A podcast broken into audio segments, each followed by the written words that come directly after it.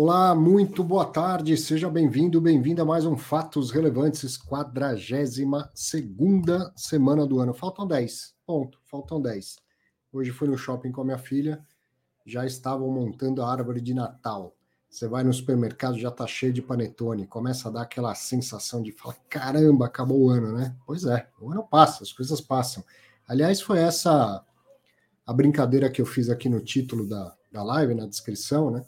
O tempo passa rápido mesmo, ou eu que estou ficando velho, não sei, porque essa semana não foram tantos fatos relevantes, mas foram coisas bem, bem legais, bem interessantes da gente observar, e dois deles de fundos que nasceram há 10 anos, com contratos atípicos, excelentes inquilinos e tal.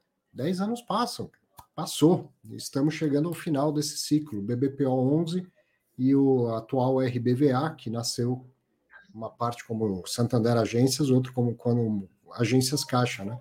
O tempo está passando, esses contratos, excelentes contratos, aliás, que geraram muito resultado para todo mundo, estão chegando ao fim, e aí a gente tem a oportunidade de observar o que acontece 10 anos depois, no período de renovações e tudo mais, né?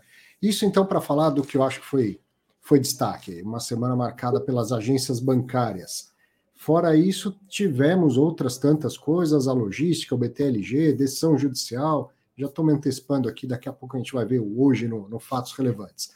Assunto não falta, entrevista com o gestor, que é sempre muito bom. A gente vai conversar com, com Abner e com Alexandre do, do RBVA. E aí vai ser uma conversa, foi uma conversa até longa. O fato relevante em si é simplesinho, venda de uma agência. Mas aí, pô, aproveitando a presença de dois gestores, perguntei um monte de coisa para a gente entender esses como é esse processo do varejo, né? Você está acostumado a ver fato relevante, compra de 80 milhões de reais, né? 100 mil metros quadrados e tal. Aí vem uma lojinha, vende por 8 milhões. Como que é isso numa estrutura grande de um fundo imobiliário de bilhões, de, de, de mais de um bilhão de patrimônio, ter que negociar imóveis tão pequenos?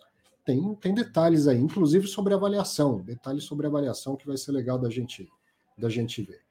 E apesar da semana ser curta, como eu falei, tem muita coisa legal para a gente ver. E não vai faltar opiniões para a gente ouvir. Ó. ó quem já Bem. apareceu por aqui.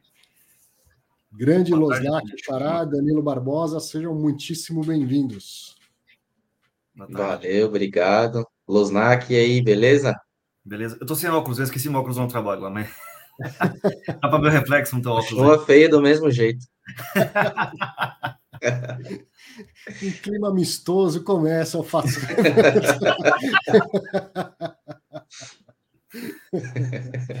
Turma do Fundão, que já está aí se manifestando também, boa tarde. Bom, para quem está assistindo ao vivo pelo YouTube, pelo LinkedIn, pelo Facebook, para quem ouve depois, para quem assiste gravado, obrigado pela parceria de sempre. Já tem mais de 100 pessoas assistindo aqui. Muito legal. Vamos dar início aqui, ó começando pelos fundos menores, os fundos com menos de 10 mil cotistas, semana também pouca coisa do, dos menores. Ó, no dia 14 teve o Blue Cap Renda Logística, que tem 279 cotistas. No dia 17, o XTED, que é o Edifícios Corporativos, tem 4.302. Também no dia 17, o ERCR11, que é o Estoque Residencial e Comercial Rio de Janeiro, tem 10 cotistas. Esse fundo ele, ele tem um grande problema. Esse nome é grande demais, ele atrapalha a minha tabela. Tá vendo que eu tenho que mudar o tamanho da fonte da tabela para caber ele aqui. No que dia que 18, daí, o, o Sucespar Varejo, que tem 28 cotistas. No dia 20, o Edifício Galeria, que tem 6.243. No dia 21 de outubro, teve o CACR11, que é o Cartésia Recebíveis Imobiliários. E antes de eu falar o que tem hoje no Fatos Relevantes, prepare a pipoca, que acaba de chegar o Nod também para se juntar ao grande time Fatos Relevantes na, nas, é, nas presenças sempre bem-vindas e inusitadas. A gente nunca sabe quem vai chegar. E hoje tem gente que acha que é mentira, que, eu, que isso que eu falo, que é tudo combinado. Né? Combinado coisa nenhuma, aparece quem quiser.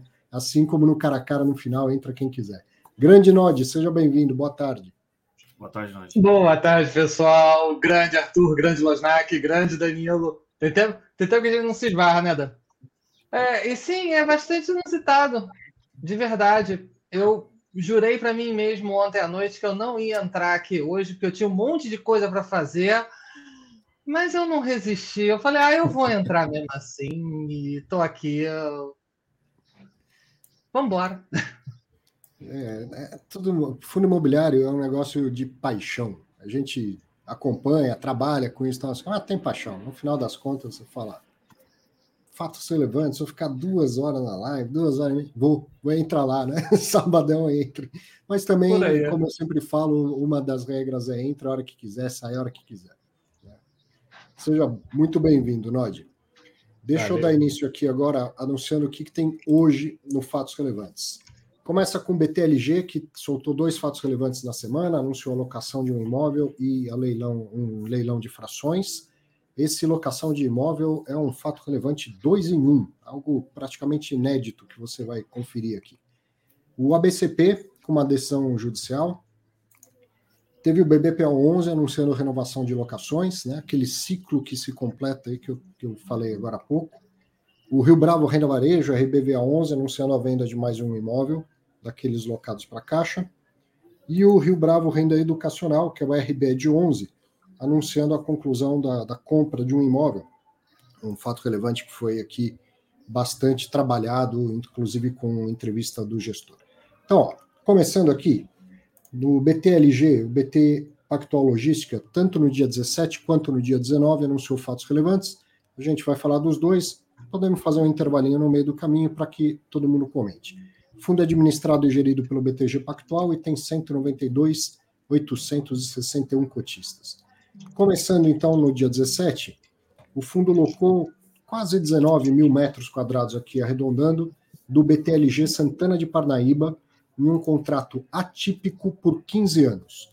O fundo vai investir 22 milhões e 500 numa expansão e modernização do ativo. Então vai construir uma parte nova e vai dar uma bela melhorada na parte que já existe. Há um cap rate estimado de 10,7% ao ano, o que deve gerar um crescimento da receita do fundo de 3 centavos por cota. Então foi, foi bem curtinho o fato relevante. E aí eles fizeram uma apresentação, sempre gosto muito disso, tem lá alguns slides.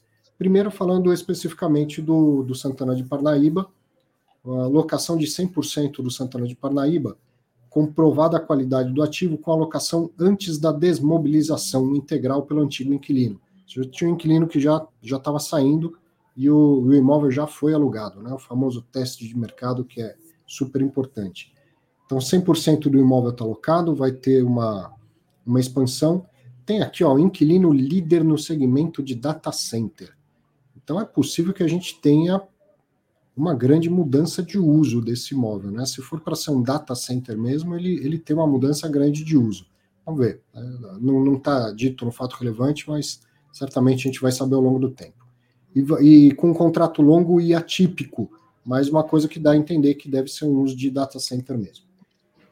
E aí, ao fato relevante 2 em 1, um, eles aproveitaram para falar de outra coisa. Ó. Outros destaques do mês: expansão e renovação do West Rock. Agora a gente está falando de outro imóvel completamente diferente, que é, ele é um, um, pedaço tão pequenininho, acho que 2% do, da receita do fundo, que não, não, acho que não justificava um fato relevante mas eles aproveitaram que tinha um fato relevante e colocaram é, é esse outro destaque. Então é o fato relevante 2 em 1 um do BTLG. Isso tende a ficar cada vez mais comum com fundos grandes, né? O pessoal da 20, por exemplo, já quase não solta fato relevante, é, solta comunicado ao mercado. Então aqui era uma operação pequena para o tamanho do fundo, mas já que teve um fato relevante, eles aproveitaram e aproveito eu aqui também para mostrar para você.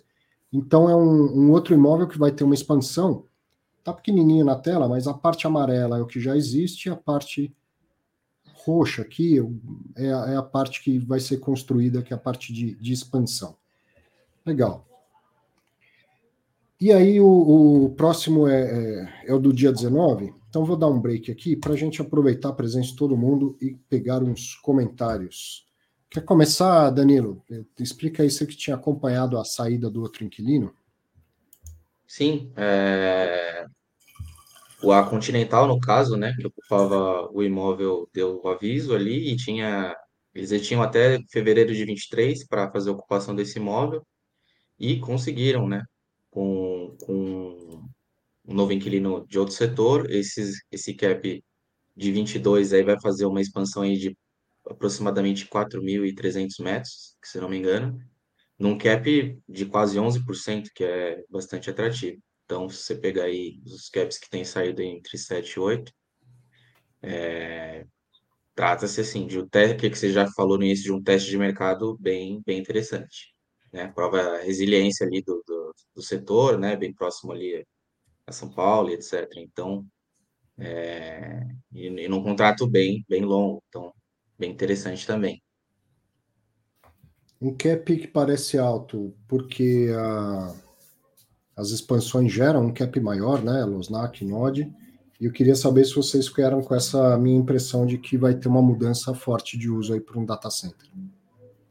É, acho que o switching cost, né, realmente, né, assim, acho que é, o cara querer sair no futuro é muito difícil, né, tudo com um data center ali, né, acho que Sim. uma operação logística é um pouco mais fácil de você, né, brigar lá para ir para outro galpão, sei lá, né, na região ali, etc, mas data center é uma coisa que você, né, é, entre aspas, fica especulando, né, a localização, então acho que concordo com você, realmente vai ficar muito mais tempo é, esse daí, né, eu acho que a grande discussão realmente, seja que o ativo vai ficar alocado, né, na visão lá pro depois que o contrato acabar, né? A questão é se o preço vai cair ou não, né? Mas aí realmente acho que é, é uma tese acho que a gente acompanhar no futuro ali, né? Como que vai ser essa é, o pós, né? O final do contrato ali, né? Ah, daqui 15 anos também vai ser maior ainda o fundo, vai ser menor a participação provavelmente o, esse locatário, né? Só para poder complementar, partindo para o viés menos de análise, que é a praia deles dois, e mais para o viés educativo, que é a minha, vale a pena lembrar que é um contrato atípico, que muita gente só lembra de duas modalidades da atipicidade, que é o build to suit, quando o ativo é construído para um inquilino, ah, e também quando o imóvel é comprado para o inquilino, geralmente comprado dele mesmo, que é o same leaseback.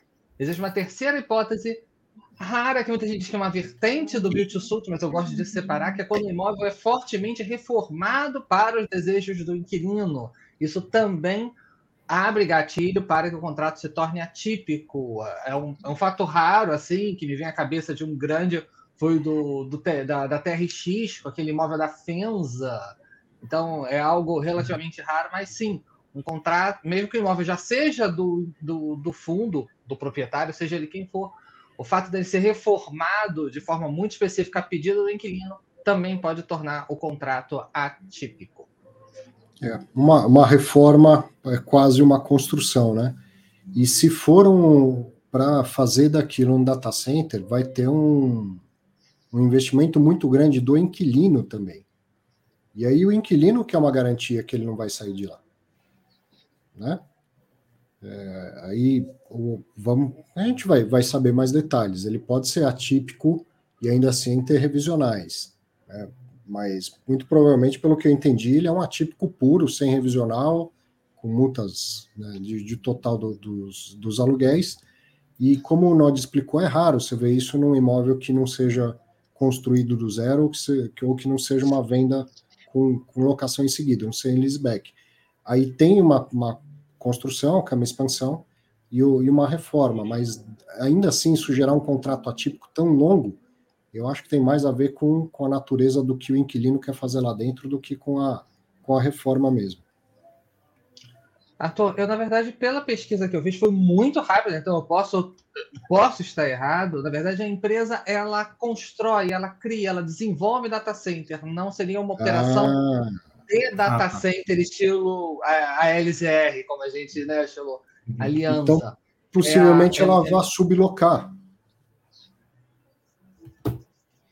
Não sei, assim, pelo pouco que eu, que, eu, que eu vi aqui, que eu pesquisei pelo nome da empresa, etc., ela é de fabricação de data centers modulares. Então, não é de implantação de rede lá. Ela, uhum. ela, ela desenvolve, ela constrói, ela planeja, ela arquiteta data center para as empresas para instalar lá, etc. Ah, não parece ser a operação de data center acontecendo naquele modo. É só uma impressão, sem informação, só peguei o nome da empresa, joguei na internet e dei uma olhada. Bom, logo, é, logo. o valor, vou... pegar esses 22 milhões aí e aplicar na, na área que vai ser expandida é um valor alto, então deve ser mais para operação aí da, da empresa. Não sei se vai ser readequado, né, os 18 mil e etc. O Nod pode ter razão mesmo, porque seria um valor muito barato para readequar tudo, esses 18 mil, e ainda mais construir 4 mil, né? Saberemos em breve, né? Deixa eu aproveitar aqui um comentário do Sérgio falando que eh, se ele é, teve que, que, me avisando que teve um fato relevante do RBVA no dia 20. Está aqui na, na ordem do dia, viu, Sérgio? Inclusive vai ter entrevista com os gestores. Mas obrigado pelo, pelo aviso. Bom, outro fato relevante do BTLG foi no dia 19, né?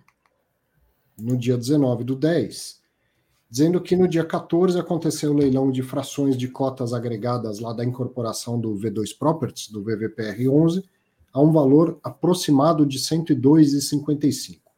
E aí os cotistas que tiveram suas frações vendidas vão receber esse valor no dia 21 do 10, na verdade já receberam ontem. Então se você é, é cotista, né, era cotista do V2 Properties, veja lá o seu extrato que esse dinheiro já deve estar creditado. E aí foi legal, eles fizeram uma tabelinha para dar uma noção, né? O valor a ser recebido conforme a fração é, é, possuída pelo cotista.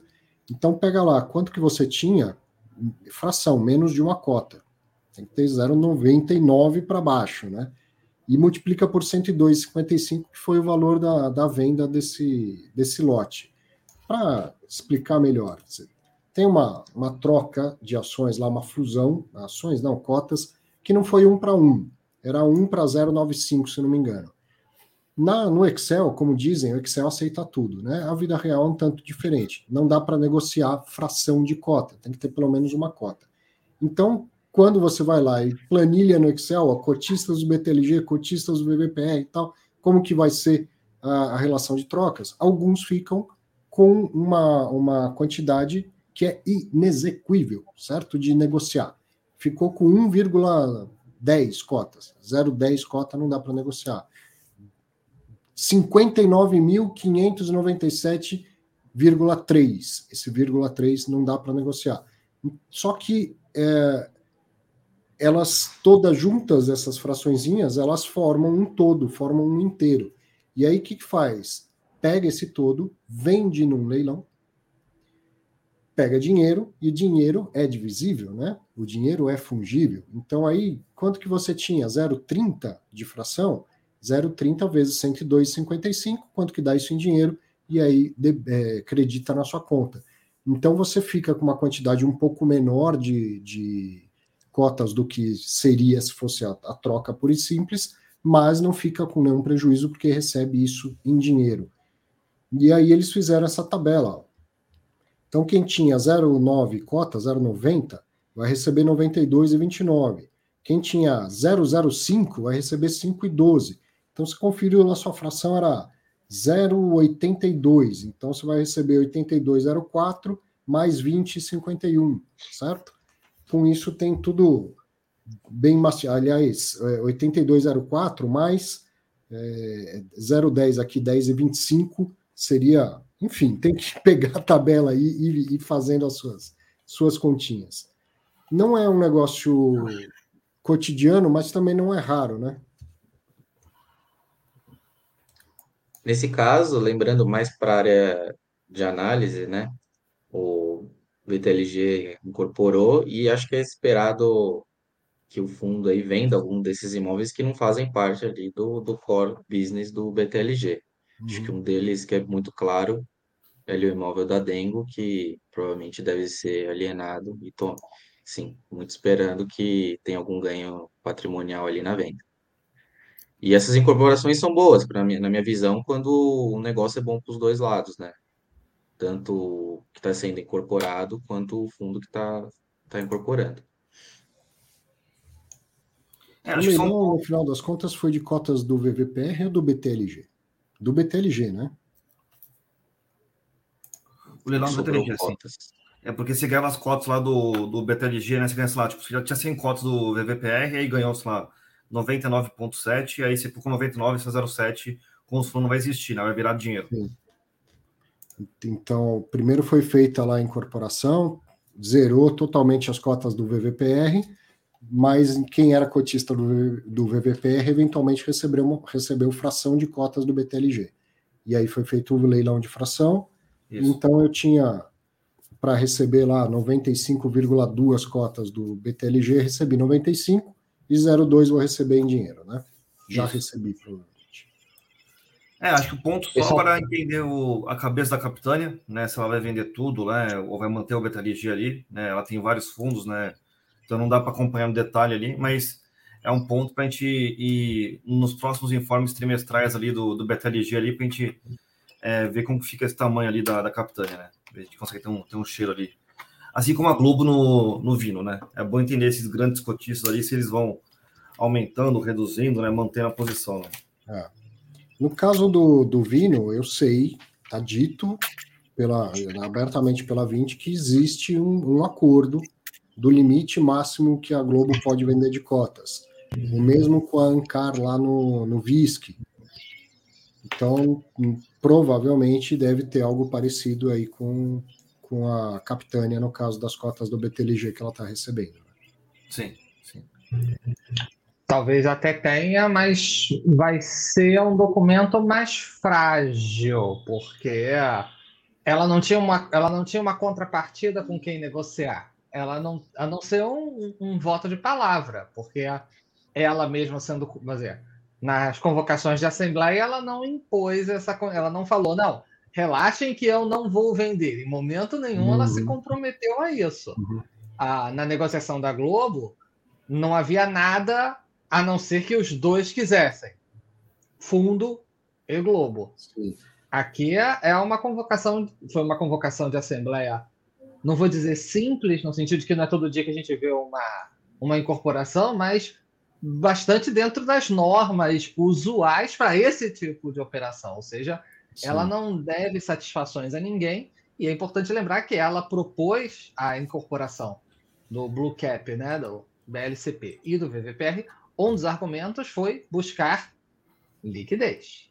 Pergunta é: uma liquidez potencial ou uma liquidez de verdade? sem querer jogar água no chope de ninguém. e falando nisso, muito provavelmente vai vir um fato relevante igual em relação ao Blue Cap, mas na semana passada teve aquele fato relevante meio enigmático. Será que esse negócio andou ou não andou? Incorporação do, do Blue Cap. Eu acho que vai, só, ela só está atrasada porque houve, houve essa suspensão, digamos assim, por causa do processo judicial. Não vejo, não vejo nada revertendo. Ela só vai acontecer numa outra, numa outra janela de tempo. É basicamente pegar o pegar quanto tempo ficou parado por causa do processo judicial e VVPR mais X, ou seja, tudo que aconteceu com o VVPR vai acontecer X dias mais tarde, um pouco mais, um pouco menos, mas quer dizer que a... seria um processo que aconteceria de maneira extremamente simultânea, só vão dar um pouquinho atrasados, assim, só. Sim. E da mesma forma, a relação de troca não é um para um, é até menor, né? A relação de troca para o VVPR era 0,95 para cada, cada cota do BTLG. 0,95 de BTLG para cada uma cota de, de VVPR. Para o Blue Cap eu não lembro de cabeça, mas é menor, é 0,80 alguma coisa, se não me engano. 0,80 alguma coisa e, e aí o desespero para cálculo de imposto de renda, porque essas vendas, teoricamente, você tem que confrontar com o preço médio daquela fraçãozinha e anotar lá que você teve uma venda com lucro ou com prejuízo. Sim, é. isso é, é venda de fração. Sim, eu sei que tem muita gente agora bugalhando o olho na frente da tela. Só para avisar, não fui eu que criei a regra assim, não. Ela só é assim mesmo. Então, da mesma forma, vai ter gente que vai receber fração de cotas do BTLG, e aí vai ter que ser feito um outro leilão, acreditar em dinheiro, a mesma coisa. Muito bom. Vamos andar aqui, ó. Outro embrólio, né? No dia 17 de outubro, o Grand Plaza Shopping, que é o ABCP11, administrado e gerido pela Rio Bravo, fundo que tem 19.564 cotistas, anunciou que o Tribunal de Justiça de São Paulo revogou o efeito suspensivo da decisão anterior mantendo então a validade dos votos da Sim PropTech, antiga eh, CCP, né, é, Cirela Commercial Properties, na consulta formal sobre a cisão do fundo, confirmando o entendimento de que compete somente a Sim declarar-se conflitada e impedida de votar. Vou tentar passar rapidamente por isso para quem não está entendendo Lufas, porque é a primeira vez que está vendo esse fato relevante. Esse fundo ele foi lá autuado pela Receita Federal, dizendo: olha, vocês se enquadram aqui num artigo da lei que diz que se o construtor, incorporador, alguém que tenha feito uma grande reforma no imóvel, tiver mais do que 25% das cotas, o fundo tem que ser tributado como se fosse uma empresa. Então, fundos têm, têm muitas vantagens fiscais. Fundos imobiliários têm menos do que a maioria de, dos, outros, do outro, dos outros tipos de fundos, mas tem várias vantagens fiscais. Só que se tiver essa condição aí, que não é por causa da quantidade, é a quantidade combinada com o fato de ter sido construtor, ou, ou incorporador e tal, ou alguém que fez uma grande reforma no imóvel, a Receita tem que tratar o fundo como se fosse um imóvel ou uma empresa e cobrar todos os tributos. E a Receita, depois de, hum, sei lá quantos, 20 anos que existe esse fundo, resolveu que tinha que cobrar.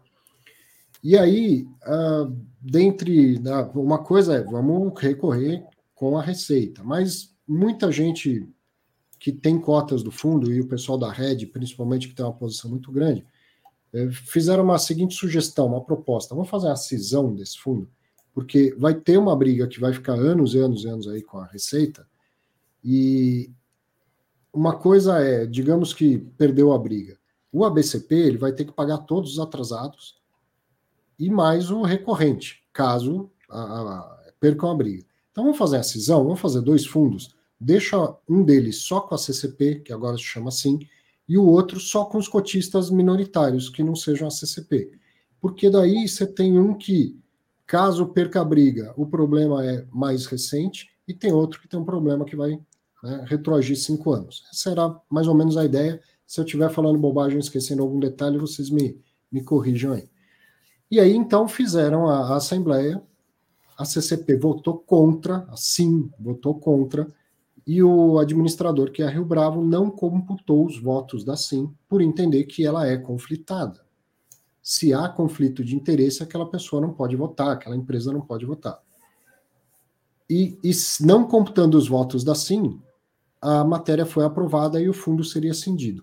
Acontece que a SIM entrou na justiça dizendo que ela não é conflitada e que os votos dela te, deveriam ser computados. E a justiça tem dado decisões favoráveis assim, e essa última aí reforça que somente a, a pessoa ou a empresa pode se declarar como, como conflitada. Eu, eu tenho que ser assim, um cara super honesto e falar: olha, eu não vou votar porque eu sou conflitado. Se alguém apontar o dedo para mim e falar, pô, o Arthur é conflitado, ele é dono do imóvel, a família dele é dono do imóvel, isso não vale. Você pode provar, mostrar documento, isso não vale. Eu tenho que levantar a mão e falar, olha, eu sou conflitado, não vou votar. Situação estranha, né? Sim, sim. Muito, Certamente tá situação valor, estranha. É... Desculpa, Danilo. É sem dúvida uma situação estranha, uma situação inédita, que é a... alguém ser carimbado pelo administrador do fundo como conflitado, que tradicionalmente isso não acontece. Geralmente a... o próprio lado se se coloca como conflitada, é, pelo menos é a primeira vez que eu lembro disso ter acontecido. Assim que eu estava conectando, acho que foi o Arthur que estava falando, ah, vamos, vamos pegar pipoca aí, etc. Tá aí um bom seriado para as pessoas verem, que são todos os fatos relevantes, todas as lives de fato relevante desse, desse lance, desse, dessa história toda, porque a gente ainda está só na segunda temporada, isso aí a gente ainda vai ver quantas temporadas mais vai ter é até pelo próprio conceito de o que, que é conflito de interesse, já que a legislação ela é em alguns pontos bastante clara, em outros nem tanto, já que é uma lista exemplificativa. É, o fato de que um cotista está simplesmente votando contra a opinião da maioria coloca ele como um ente conflitado essa, essa é uma pergunta interessante, porque a, a, a CCP, assim como é o nome atual dela, ela não não uh, não se encaixa em nenhum dos conceitos clássicos de conflito de interesse. A Rio Bravo trouxe um conceito pouco usual, digamos assim. E a, é, a justiça tem dado ganho de causa, né, para sim, de, de alguma instância ou outra, de alguma forma ou de outra, assim está ganhando.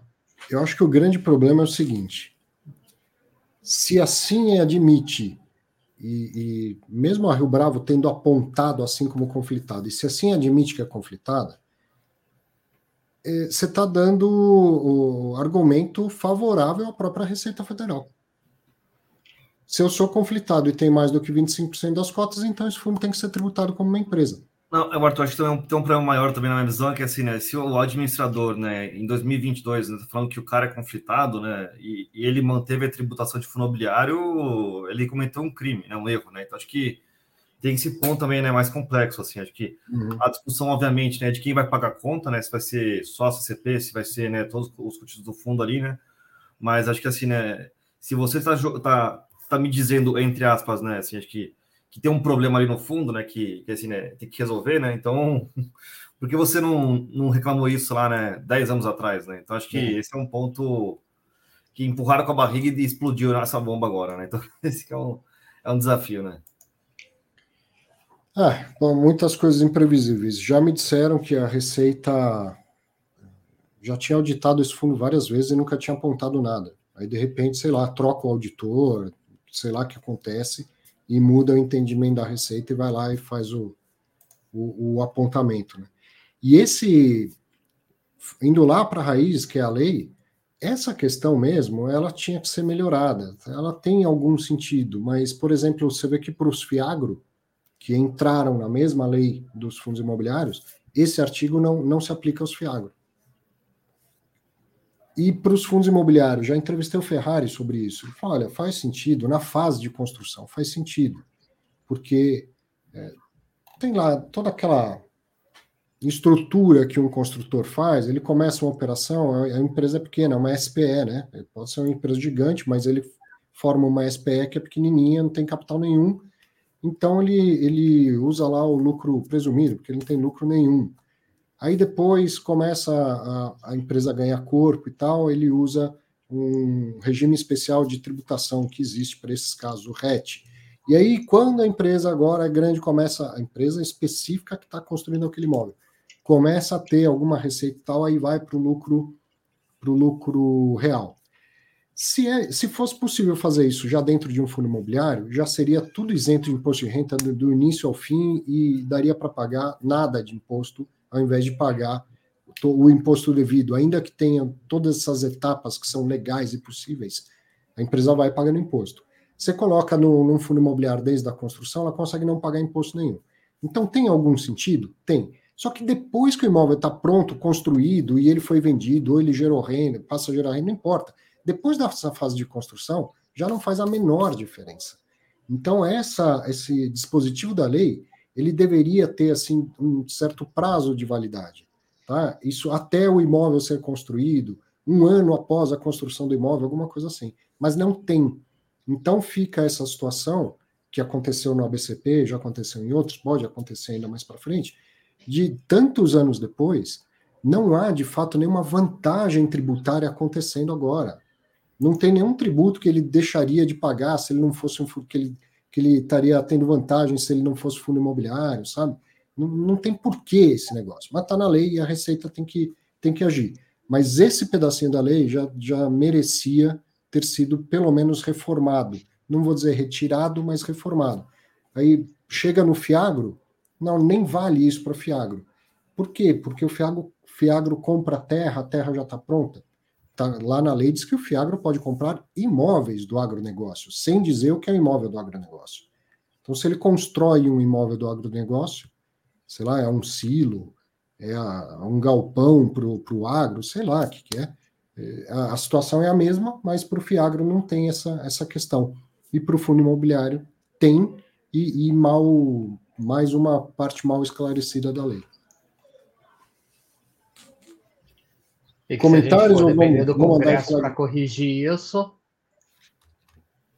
Vai é. demorar. Então, acho Desde 2020 nesse... já rolando isso. Né? então, acho, acho, que uma visão, acho que o desafio desse fundo agora é, assim, acho que é resolver essa questão, né? Acho que assim, acho que e acho que o, o importante é mesmo, né, Arthur, acho que é, é, é, a gente sempre comenta, né, com as da Globo, né, que você falou, né? Acho que assim, é, o que um cotista relevante pode fazer no fundo, né? Então acho que assim, né, teve o caso da, da Capitânia, né, que acabou com o BLCP, né, acabou, né, com o VVPR ali, e agora também, né, assim, ele está contra a administradora, né? E, assim, eu, eu acho pessoalmente que assim, né, se ela tá brigando com a gente vai tirar o fundo de lá, né? Mas obviamente que é, vai ter uns problemas ali, né? Também acho que ninguém vai querer aceitar esse fundo, né? Então, acho que mais é um. É, é uma dor de cabeça. Colocar... Eu fiz uma conta aqui rápida, não sei se está certa, bem o que, que seria. Peguei, entrei no site do Publici, vi, fui lá na, na parte de processos judiciais, fiz a soma e dividir pelo número de cotas, que está dando 13 alguma coisa de reais por cota, né? Então, nessa possível incorporação, já poderia colocar isso na conta, o fundo ainda está com um desconto maior que isso, então já resolveria aí cinco cajadadas, uma cajadada só, cinco problemas. É, e aí tem que ver quem que aceitaria esse shopping no fundo, né? Caso. Na verdade, se é para pensar em soluções criativas, eu ainda posso dar mais uma compra o imóvel e liquida o fundo. Que aí quem compra não está comprando o passivo do fundo. O passivo não é do imóvel, é do fundo. Agora, a pergunta que fica é: ok, na, na leitura mais preto no branco, a minha, essa solução resolve. A questão é: sempre alguém, leia-se Receita Federal, pode ir entrar na justiça alegando, não, estão fazendo isso para evitar o imposto, etc. E aí, vamos dizer assim, é um, é um saco de gato, como se fosse semelhante a uma fraude de execução ou algum instrumento do tipo. Quer dizer que a minha estratégia funciona no preto e no branco. Agora, a justiça é bastante cinza. É, é um, é um rolo grande para um fundo pequeno. Mas é um, é, um, é um rolo grande. E, mas isso é uma situação que independe do tamanho do fundo. Você pode ter um fundo de 5 bilhões, mas que é, todos os imóveis foram vendidos pelo antigo construtor ou antigo desenvolvedor e tal, haveria o mesmo problema aí. Então não é um problema de monoativo ou um problema de, de fundo pequeno. Mas que é bem raro de acontecer também. Se é a primeira vez que você está ouvindo falar disso, não se assuste. A imensa maioria dos fundos não tem é, risco de disso acontecer. Né? o Nod está agradecendo aos céus lá. Bom, vamos falar de um outro assunto. Vou passar para o próximo fato relevante. Esse aqui vai dar bastante o que falar também. No dia 18 de outubro, o BB Progressivo 2, que é o BBPA11, administrado e gerido pela Votorantim Asset, que agora também né, tem o, o Bradesco como parceiro, fundo que tem 73.207 cotistas, anunciou que concluiu a negociação para a renovação da, da locação dos quatro imóveis que faltavam. Se é a primeira vez que está ouvindo falar desse fundo, calma que você já vai entender. Então, o fato relevante é: a gestora concluiu a negociação para a renovação da locação dos quatro imóveis que faltavam, colocou uma tabelinha lá para deixar bem, bem detalhado, quase bem detalhado. Tem uma, uma para mim, tem uma lacuna aí, sobre como foi. Então, imóvel Tamoios, Curitiba, São Paulo e Belém, qual é o atual valor de locação? Atual não, valor de locação depois da, da conclusão, né?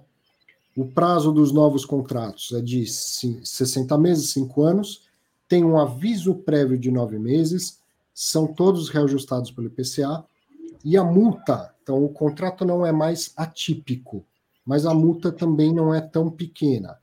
Se a rescisão acontecer até o 36 mês, tem que pagar 12 meses de multa.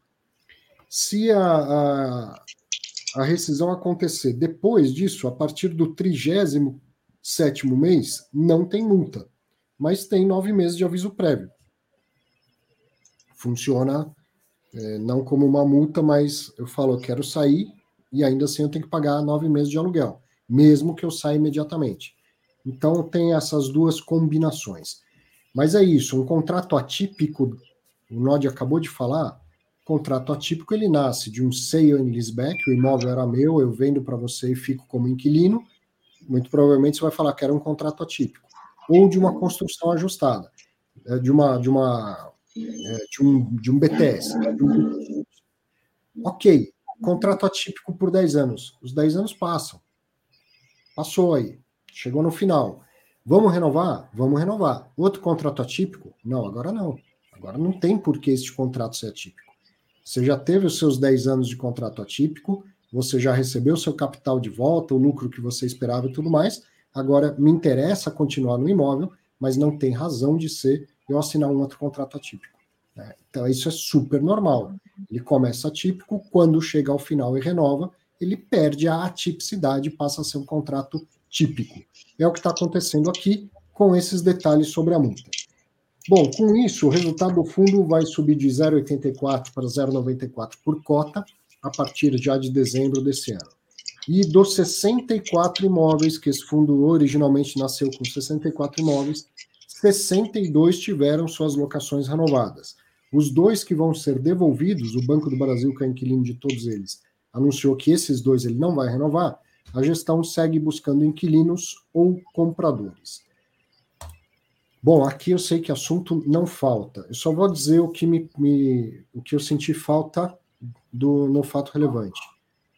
Quanto era a alocação e quanto que é? Qual é a, a mudança percentual do, do último valor para o valor atual? A gente sabe que aqueles é, 58, né, que tinham sido renovados já, faltava, faltava 6, então era 58, não é isso? Não, 60, 60.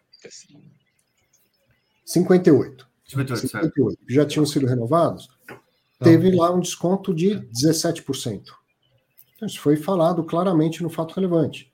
O Banco do Brasil aceitou renovar esses 58 com um valor 17% menor do que era o último valor de locação. Agora a gente está sabendo de mais quatro renovações. Eu sei o valor atual né, do novo contrato, mas eu não sei o valor que era o contrato anterior. Então eu não sei dizer se caiu mais do que 17, menos do que 17, se subiu o valor, né? Que é pouco provável. Então senti essa lacuna de informação no, no fato relevante. E aí? É, conta, né? Se caiu 17 ali, então você tem a parte né, que sobrou, que são esses seis ativos, né? Mas como tem dois que ele vai perder, não dá para fazer a conta de maneira exata mesmo, né? Mas acho que acho que o ponto positivo assim é que assim era uma bomba que explodiu em 2022, né, o BBPO ali. Uhum. E graças à inflação, né, não dá para negar né, realmente o IPCA, né, ficou muito alto nos últimos anos ali, né?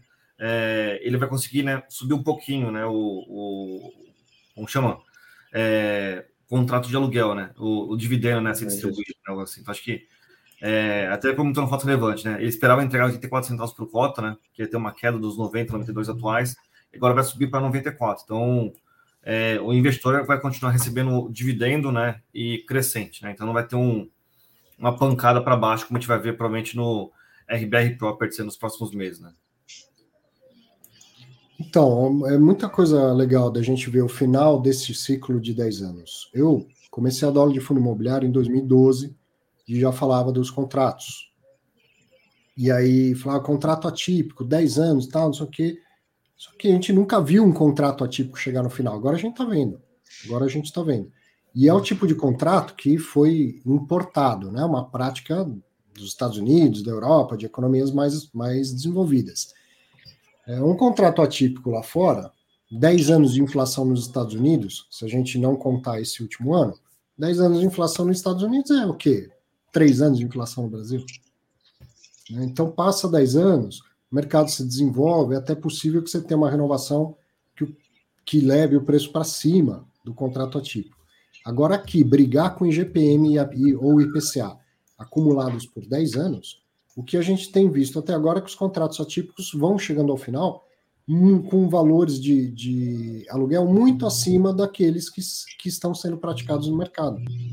É, e aí vai chegando no fim, você tem que falar, olha, esse rendimento vai cair, né? Todo mundo tem que ter é, essa visão de que o rendimento tende a cair, porque o acumulado do, da inflação ao longo de 10 anos desloca demais da realidade o, o, o preço praticado, né?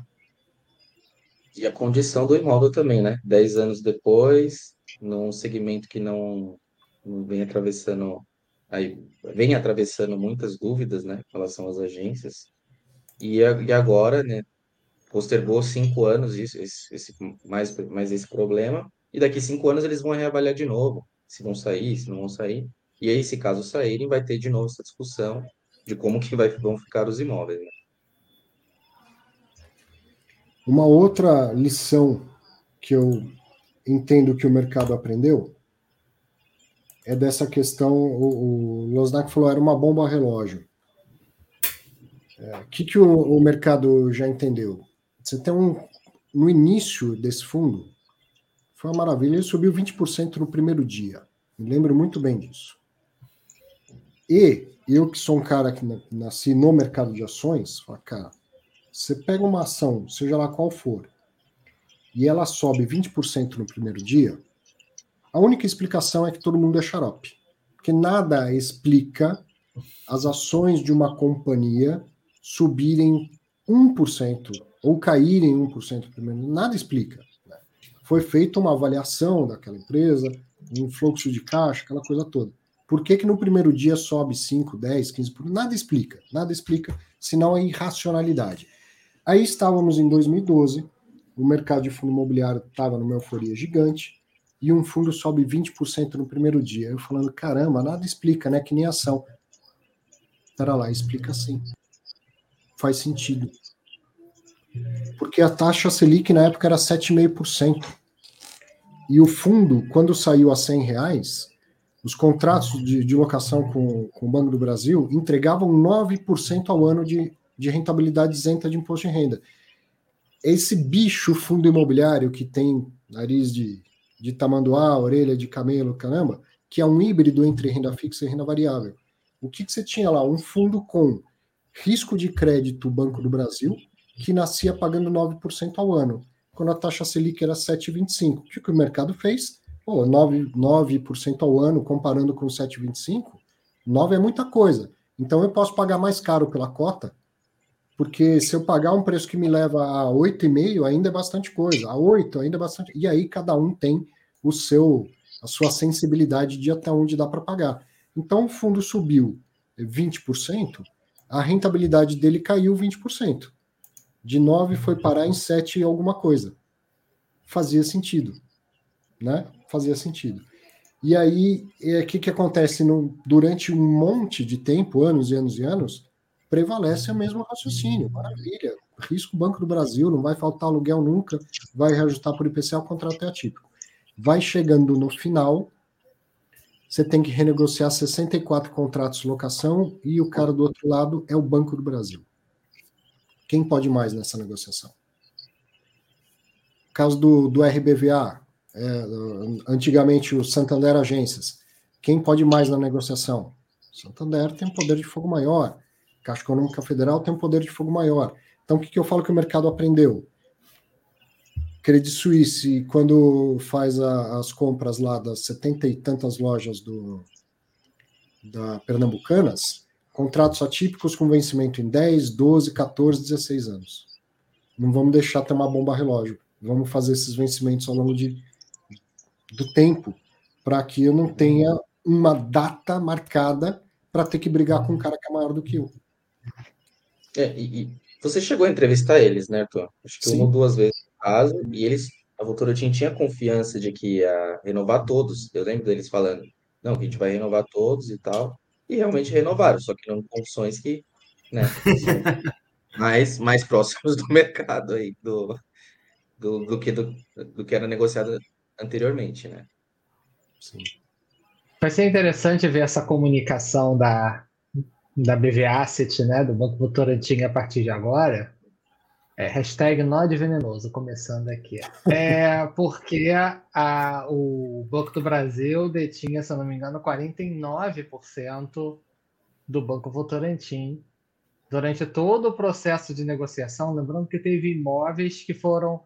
O principal imóvel foi renovado vou chutar aqui com risco de errar, 2017 já teve um imóvel renovado principal, que é 30% da renda, que é um lá em Brasília. Esse teve, o, teve o, a renovação do aluguel bastante antecipada. Vou chutar 17. Posso estar errando, talvez 18, mas não muito mais do que isso. Ah, e na época, o Banco do Brasil era um dos principais acionistas. Uhum. O que leva a mil questões sobre conflito de interesse que nunca foram publicamente pautadas de maneira formal, digamos assim, sobre essa relação entre, entre o Banco Votorantim e Banco do Brasil, diga-se de passagem. É, mas agora o Banco do Brasil, até onde eu sei, já não tem mais participação, você tem é muito menor, porque o Bradesco entrou com força, não sei se comprou a parte do Banco do Brasil, ou uma parte dela, etc. O Bradesco mas... comprou uma participação só na gestora, tá? Não no grupo todo, só na gestora. Só na gestora, legal. É... Mas vai ser interessante ver a... como é que é.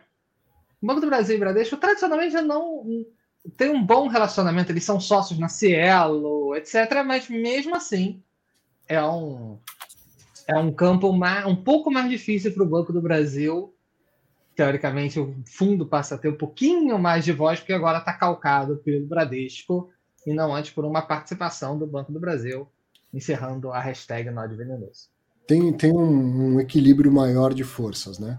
Mas enquanto era só o Banco do Brasil, como eu falo, o, o contrário de conflito de interesse é alinhamento de interesses. Também não era interessante para o Banco do Brasil dar uma chapuletada no fundo, falar que era o 50% de desconto, no final das contas não pegava bem para ele também, né? Porque o, a gestora era uma empresa muito ligada à imagem dele, entendida a imagem dele. Então, existe conflito em praticamente tudo. Todos nós aqui somos conflitados. Né? E, e, o contrário do conflito é o alinhamento de interesse, que, que é importante a gente olhar para esse viés também. Né? E aí, contratos renovados, no final das contas, é, eu acho que o saldo é muito positivo, de 64 imóveis, 62 renovados por um preço inferior do que era? Sim, claro, pelo que a gente já falou aqui, acumular 10 anos de, de IPCA no Brasil é coisa pra caramba. Infelizmente, a economia não cresceu no mesmo ritmo, muito pelo contrário, quase não cresceu a economia nos últimos 10 anos. Então, a economia teria que ter crescido mais do que a inflação, para que 10 anos depois, e, e imóveis, como o Danilo lembrou bem, imóveis ele não precisa estar totalmente defasado, depreciado, porque ele pode ter tido reformas ao longo do tempo, mas ainda assim, 10 anos depois, ele precisa de uma nova reforma.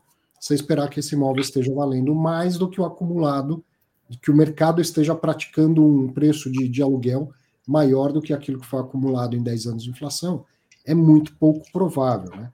Então, é, é lógico, era de se esperar uma queda no novo valor de, de aluguel mas conseguir renovar 62 dos 64, é, eu acho que é algo que a gente deve saudar a gestora, dar os parabéns à gestora. E esse fundo especificamente, ele tem um, umas travas no, no regulamento gigantes, que é isso que agora a gestora tem que encarar. Tem que encarar. Tem muito cotista? Tem, mas para os padrões atuais já está longe de ser um BTLG, um HGLG que tem 300 mil cotistas tem que encarar de fazer uma assembleia, mudar esse regulamento de cabo a rabo, como fez o JSRE, acabou de fazer isso. Era um fundo mais antigo, o regulamento tinha umas, umas travas, ou deixava de ter umas, umas liberdades que a, a reforma da, da 472 permitiu a fundos mais novos. Os caras foram lá, encararam a Assembleia e aprovaram a, a mudança de regulamento. O, o BBPO 11 precisa encarar, né? a gestora precisa encarar uma assembleia e modernizar esse regulamento, porque tem muito para espremer desse fundo, tem muito valor aí para gerar nesse fundo. Daqui a pouco a gente vai ver um fato relevante do RBVA vendendo uma agência com lucro fantástico. Então, tudo isso pode acontecer dentro do BBPO, mas antes precisa mudar o regulamento, coisa que a Rio Bravo já encarou e já fez. Certo? Mais comentários? Vamos para o próximo. Vamos próximo. Enquanto a gente falava aqui, caiu minha conexão, já deu um jeito de entrar de outra forma, só preciso novamente compartilhar minha tela. Só um minuto aqui.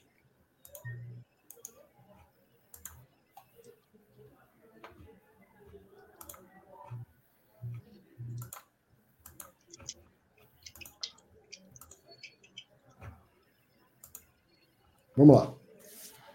Falando nele, ó. Então, outro caso semelhante, por isso que eu fiz aqui a brincadeira aqui na descrição do vídeo. Rio Bravo Renda Varejo, para quem não sabe, nasce como Santander Agências, tendo um IPO um mês depois do BBPO, situação muito parecida, 20% de, de alta no primeiro dia, um, um excesso de demanda gigante das pessoas é, querendo investir. E, e, depois, em 2013, nasce um outro fundo muito, muito parecido, que era Agências Caixa. Então, Santander Agências só tinha agências é, bancárias e só o Santander como inquilino, Caixa Agências, né? Agências Caixa. Agência X. Caixa, é só tinha agências bancárias, só tinha Caixa Econômica Federal como inquilino. Ao longo do tempo, Rio Bravo, primeiro muda o regulamento do Santander Agências e faz dele o Rio Bravo Renda Varejo, e depois faz uma proposta de incorporar ao Rio Bravo Renda Varejo o Agências Caixa. E todas essas propostas foram aprovadas pelos cotistas. Então, no dia 20 do 10, o Rio Bravo Renda Varejo, que é o RBVA 11, administrado e gerido pela Rio Bravo, e que tem 44.835 cotistas, anunciou que vendeu um imóvel em Ferraz de Vasconcelos, que fica aqui em São Paulo, que está alocado para a Caixa Econômica Federal até 2024. O valor da venda é de 8 milhões e 600, sendo que metade foi recebida à vista e o saldo vai ser recebido em três parcelas semestrais, sendo abril de 22, outubro de 22 e abril de 23, e corrigidas por IPCA. Sobre o, o imóvel, foi constituída alienação fiduciária ao fundo, como garantia para os valores a receber.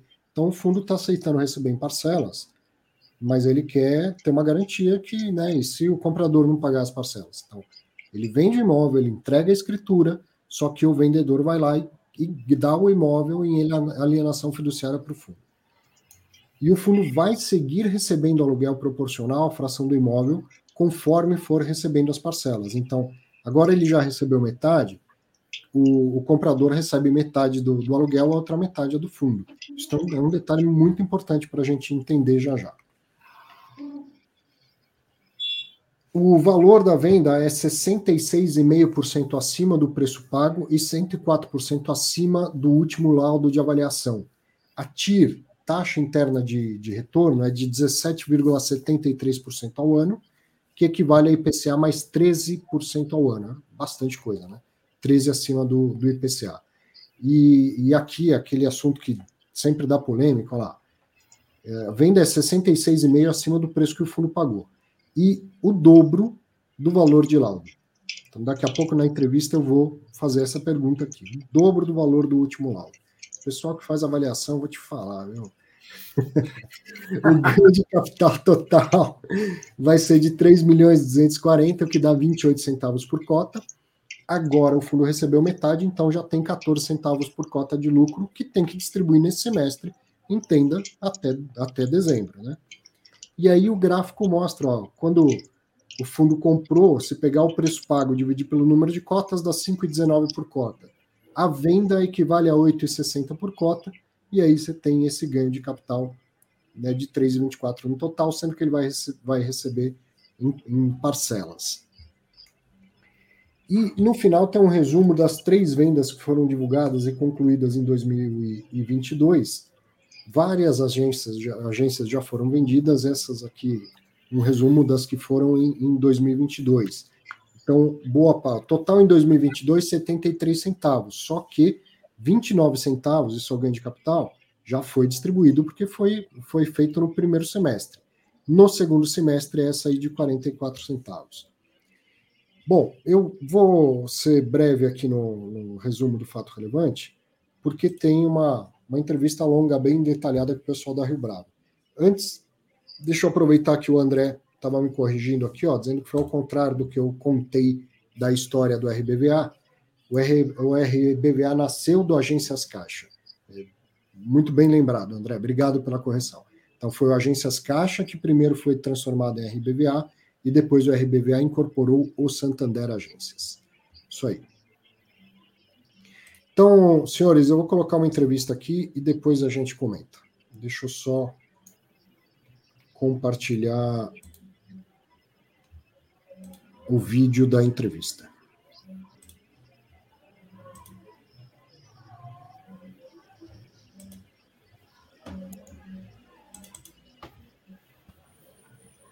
Abner Melo, Alexandre Rodrigues, RBVA no Fatos Relevantes. Muito bom ter a presença de vocês e, e muito legal esse fato relevante aí. Tem muita coisa para a gente aprender. Estou bem curioso com, com os detalhes aí. Prazer, Legal. Obrigado, obrigado pelo convite. Um prazer, como sempre, Arthur. Cara, para a gente. Vocês não têm noção do quanto acrescenta. Eu sei que é importante vocês falarem com o mercado, dar mais visibilidade, quase ninguém lê o fato relevante. Sei que é importante para vocês mas vocês entregam muito mais do que recebem, pode ter certeza. Porque a gente, como eu sempre falo aqui no Fatos Relevantes, a gente se informa, só que a gente aprende. E aprender com esse dia a dia do mercado é, é a melhor forma de aprender. Então, vocês vêm aqui e contam um detalhezinho, uma coisa da, da negociação que não passou pela minha cabeça, pela cabeça de quem está assistindo. Putz, é, é, uma riqueza muito grande para a gente. É muito bom mesmo é, ter vocês nesse espaço. Né? Perfeito, a gente que agradece. A gente também aprende bastante, né? A gente também é, conversa com você, com seus com os investidores, com os, é, as pessoas que estão assistindo o canal e o vídeo. A gente também pega feedback, aprende. Para a gente é super importante, ajuda a gente a melhorar nos próximos fatos relevantes, nos próximos relatórios. É, Para a gente também é um, é um prazer estar aqui também. Isso acho que é claro e literalmente visível para todo mundo o quanto vocês têm tido um esforço de melhorar essa comunicação, os fatos relevantes, o esquema de cores, as, os gráficos. Eu gravei um pouco antes um vídeo lá para o Clube FI. o gráfico já tinha ali mais do que as palavras, né? O preço de compra, o preço de venda, a forma de recebimento. Isso tudo ajuda muito, ajuda muito. Perfeito. A gente tem que tentar deixar o máximo, máximo mastigado possível a informação, mas uhum. assim, o máximo que o cotista puder bater o olho no fato relevante e entender o que a gente fez, melhor, né? Legal. Bom, conta uns, uns detalhes para a gente. O, o, Abner, você que tem feito essas negociações, essas vendas de, das agências que a gente está vendo passo a passo, várias delas acontecendo, você que tem encabeçado essas vendas aí. É isso aí, Arthur. É, assim, a gente começou esse processo, se não me engano, em 2018, e das 11, 11 agências que a gente vendeu, 11 é, imóveis, a gente, eu participei de de é, nove delas, né? Então, assim, foi um aprendizado desde o início, quando a gente, quando a gente começou é, a colocar essa estratégia em jogo, a gente aprendeu é, como lidar com os corretores, a gente aprendeu até que a gente precisa ensiná-los, né? Porque esse tipo de contrato que a gente tem não é comum no mercado, então uhum. ele tem uma certa especificidade que a gente precisava conversar. A gente, por sorte, assim, eu estou numa casa que é, a gente tem uma capilaridade, um contato com os corretores muito grande. Então, a gente vendeu imóvel em São Paulo, no Rio, então, e a gente, em São Paulo mesmo, conseguiu fazer essa operação. Então, é, a gente montou um esquema de guerra, praticamente, e a gente estabeleceu essa estratégia do fundo que vem é, dando os resultados que você acompanha, que o pessoal, os cotistas é, vem elogiando também. Então, é, são resultados bem expressivos, né?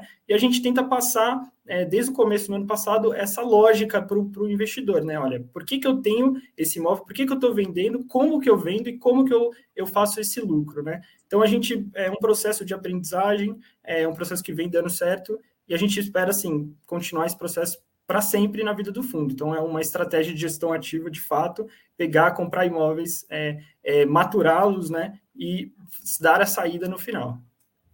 Olha, olha que interessante como nos detalhes a gente aprende muito aí. Eu venho falando, sempre quando eu comento essas operações, do quanto existe uma arbitragem entre dois mundos, né? Um mundo financeiro, a hora que você vai comprar, você compra um lote de imóveis, é outra forma de, de precificar e tal, e o, e o mundo imobiliário. Embora o dinheiro seja igual, não deveria ter carimbo, existe uma diferença e vocês estão arbitrando isso muito bem. Mas você está me pontuando, então eu estou falando lá do comprador, do investidor do imóvel. Você está pontuando um outro detalhe, que é o, o intermediário, é o corretor, que é um corretor diferente daquele que, tá, que sabe negociar uma laje de mil metros quadrados na Faria Lima. Né? Aí você vai lidar com uma consultoria, com a CBRE, com a Cushman, com a JLL. Esse é um imóvel que, que é o corretor de bairro que vai vender, né? Perfeito. É até interessante porque quando a gente começou esse projeto, a gente viu que talvez essas consultorias maiores, elas não tivessem, não que não tivessem o know-how, mas elas não tinham essa capilaridade, não era rentável para elas é, trabalhar só esse imóvel. Quando a gente jogou para o mercado e começou a trazer esses pequenos corretores para a gente, o cara do bairro, o cara que conhece o lojista do bairro, esse cara foi o ponto decisivo para a gente, porque a maioria dos nossos imóveis principalmente quando a gente fala de caixa, eles se situam numa área estratégica para o governo mesmo, né? Para a parte social que a Caixa precisa entregar para né? a sociedade. Então, ela está mais na periferia. Então, a gente não ia conseguir, talvez, esse resultado se a gente fosse batesse na, te na tecla das mais famosas. Né? Então, a gente foi para o cara mesmo do campo, o cara que está lá conversando com o lojista, e assim a gente conseguiu atingir o nosso público-alvo é, para comprar os nossos imóveis. Né? Muito interessante. E essa operação em si, vamos dar uns detalhes, eu posso abrir o, o fato relevante, mas eu vi lá uma tira expressiva. TIR, que é a taxa interna de retorno, ela é muito impactada pelo prazo. E esse imóvel tem muito tempo dentro do fundo. É, Para dar uma tira alta assim, é, tanto da venda muito bem feita, mas também pela, pela rentabilidade do próprio contrato de locação ao longo do tempo, né? Perfeito. Acho que só vale mencionar, Arthur, que esse imóvel ele foi comprado é, um pouco antes da gente transformar esse fundo num fundo de gestão ativa, quando ele ainda era agências caixa. Uhum. Então, ele foi comprado ali é, em meados de 2018, então ele tem um pouco mais que quatro, é, quatro anos de duração dentro do fundo. Ele não é aqueles imóveis mais antigos, né, que a gente comprou em 2012. É, então, ele foi, comprou com caixa remanescente da, da, da primeira emissão. Então, ele tem, sim, já um tempo expressivo, quatro anos, é, e, assim, conseguimos uma TIR que é superior a Ibovespa, IFIX, CDI no mesmo período, é, valores bastante expressivos e relevantes de, de rentabilidade uhum. aqui para o fundo. Eu só queria citar aqui, Arthur, é, porque esse imóvel não tem os 10 anos, como o Alexandre falou, mas as outras alienações que a gente fez, vou citar dois exemplos, em Confidência, por exemplo, tinha 10 anos dentro do fundo e a gente vendeu a 17,6 a TIR. É, uma outra, se eu não me engano, é Quitaúna, também tinha 10 anos no fundo. Então, assim, a gente vem reportando tiros acima de 15%, na, na sua grande maioria, que tem 10 anos em cima do fundo. Das, dos 11 ativos que a gente vendeu, é, 9 é, venceriam nesse ano, é, e a gente reportou, e já estavam no fundo há mais de 10 anos, é, e a gente reportou tiros bem acima de, de, de 15%, etc. Então, cai na sua na lógica que você explicou até na, no vídeo, né, divulgado. Sim. E aí, boa parte disso, como eu falei, vem da venda, né? Mas também tem aí um, uma rentabilidade que foi boa ao longo do tempo, né? Esse contrato atípico sendo reajustado ao longo dos anos gerou um, um bom cap também para cada uma das operações específicas ali, né? Perfeito. Perfeito. Faz todo sentido. Deixa uma, uma coisa interessante aqui que eu vi foi a venda parcelada. Né? Então, o, fundo está ajudando o comprador aí, está recebendo em parcelas. E aí vocês tiveram todo um cuidado em relação ao risco de crédito e também com a questão do, do aluguel, né? O, o aluguel ele vai ficando com o fundo à medida na proporção daquilo que o fundo recebeu, né? Explica esses detalhes para gente. Perfeito. Tá Vou começar aqui, depois o, o Abner me completa. Mas a ideia de fazer essa venda a prazo foi realmente para a gente conseguir uma, uma, uma negociação ganha-ganha também com o comprador. Então a gente conseguiu colocar o comprador no jogo para comprar um ativo maior, é, que talvez ele não teria condição sem o financiamento bancário, então a gente conseguiu fazer esse financiamento para ele. À medida que isso também nos interessa, porque a gente consegue fazer resultados é, para os próximos semestres, isso ajuda a gente na linearização da distribuição de rendimentos, principalmente com porque as parcelas serão corrigidas. E a gente, o principal de tudo, a gente conseguiu é, fechar o risco de crédito do negócio com um instrumento de alienação fiduciária. Então, se o comprador não pagar as próximas parcelas, a gente tem regrado, né? É, como, que, como que a gente faz para retomar o imóvel de volta, né? Então, é, o imóvel, o próprio imóvel é a garantia da transação e isso permite uma segurança é, jurídica aqui do negócio muito grande. Então, e além disso, a gente também é, receberá o aluguel proporcional, né? Ou seja, é, ele hum. só vai receber o aluguel da parcela que ele for pagando. Então, com isso, a gente também vai continuar recebendo é, receita nesse ativo por mais algum tempo. Então, na prática, ele já recebeu a escritura do imóvel e ele gravou o imóvel dando em garantia para o fundo. Exatamente isso. E aí, na prática, é como se tivesse retido o imóvel, né? É, e é interessante, Arthur, porque assim, é, a gente quer, a, gente tem uma estratégia de venda e a gente quer oferir os melhores lucros, o melhor, o melhor retorno, é possível. Uhum.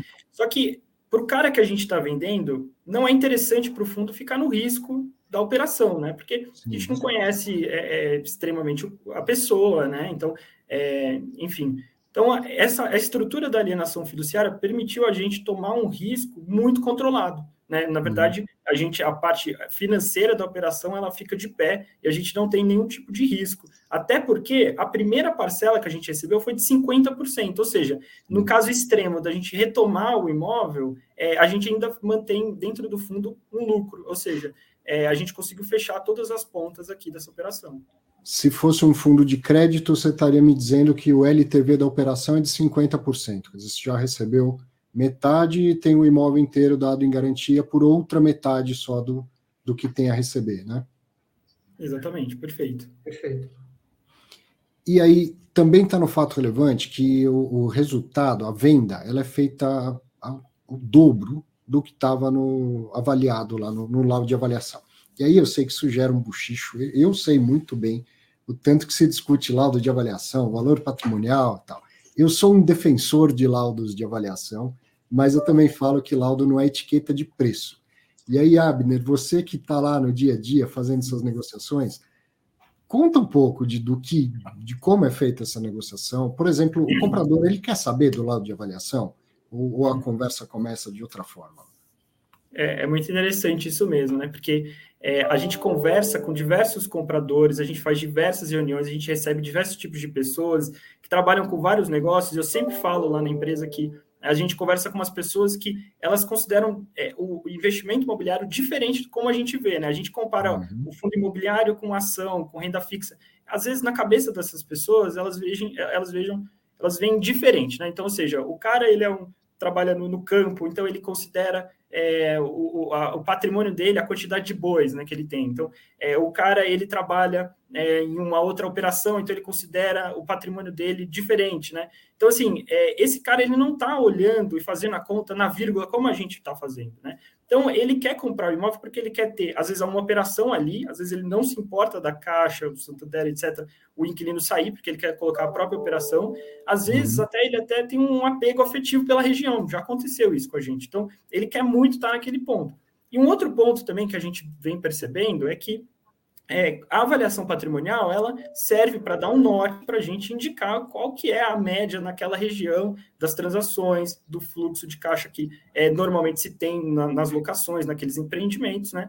É, só que ela não consegue, talvez, traçar exatamente o preço de um imóvel específico. Por exemplo, esse de é, Ferraz de Vasconcelos, se você colocar o endereço do Google, você vai ver que ele fica numa esquina. Ele tem uma fachada dupla, tem uma fachada para uma rua, uma fachada para outra, e é um imóvel extremamente é, grande, né? Então, você vê ele do começo da rua, você vê ele no final, então é um imóvel muito expressivo. É, então ele tem um valor, só que, claro, você vai pegar agora as, na região ali, ela é mais periférica, né? Então você vai pegar a média dos preços ali da região, você não vai colocar um preço é, muito alto, porque não é isso que reflete a região. Só que ele é único, o imóvel ali é único. Então, é, o cara ele vai, ele tem uma propensão a pagar mais por aquele imóvel do que está efetivo, o que está no book, né? O que está no nosso balanço. Então, é, é, assim que a gente pega, a gente encontra isso através desses compradores e mostrando para ele que ele está adquirindo também um, um, imóvel que tem um inquilino de grande porte que você não encontra. É difícil, às vezes, uma pessoa física, uma pessoa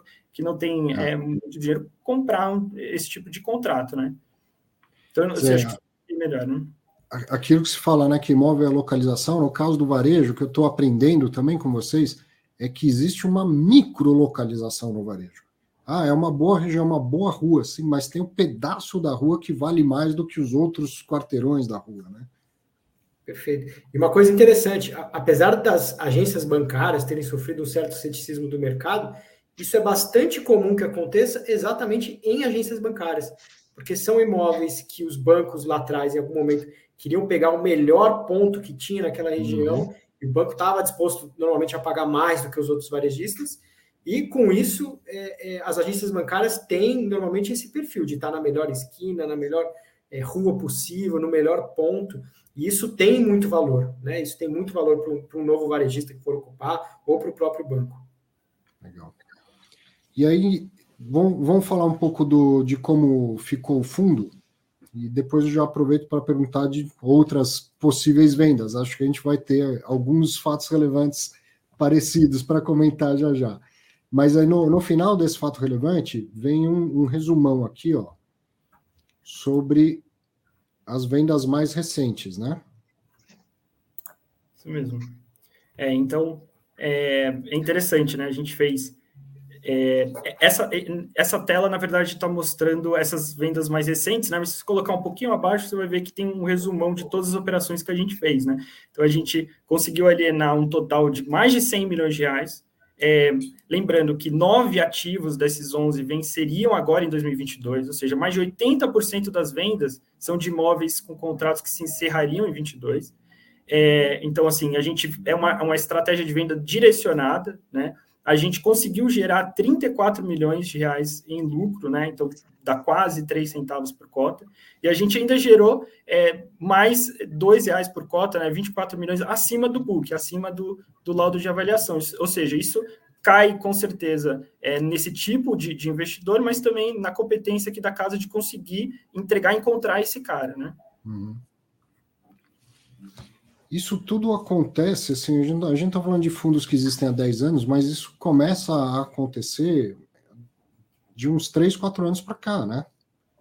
Uhum. Quando eles nasceram, eram fundos lá de gestão passiva para carregar esses imóveis e ter que ter os inquilinos.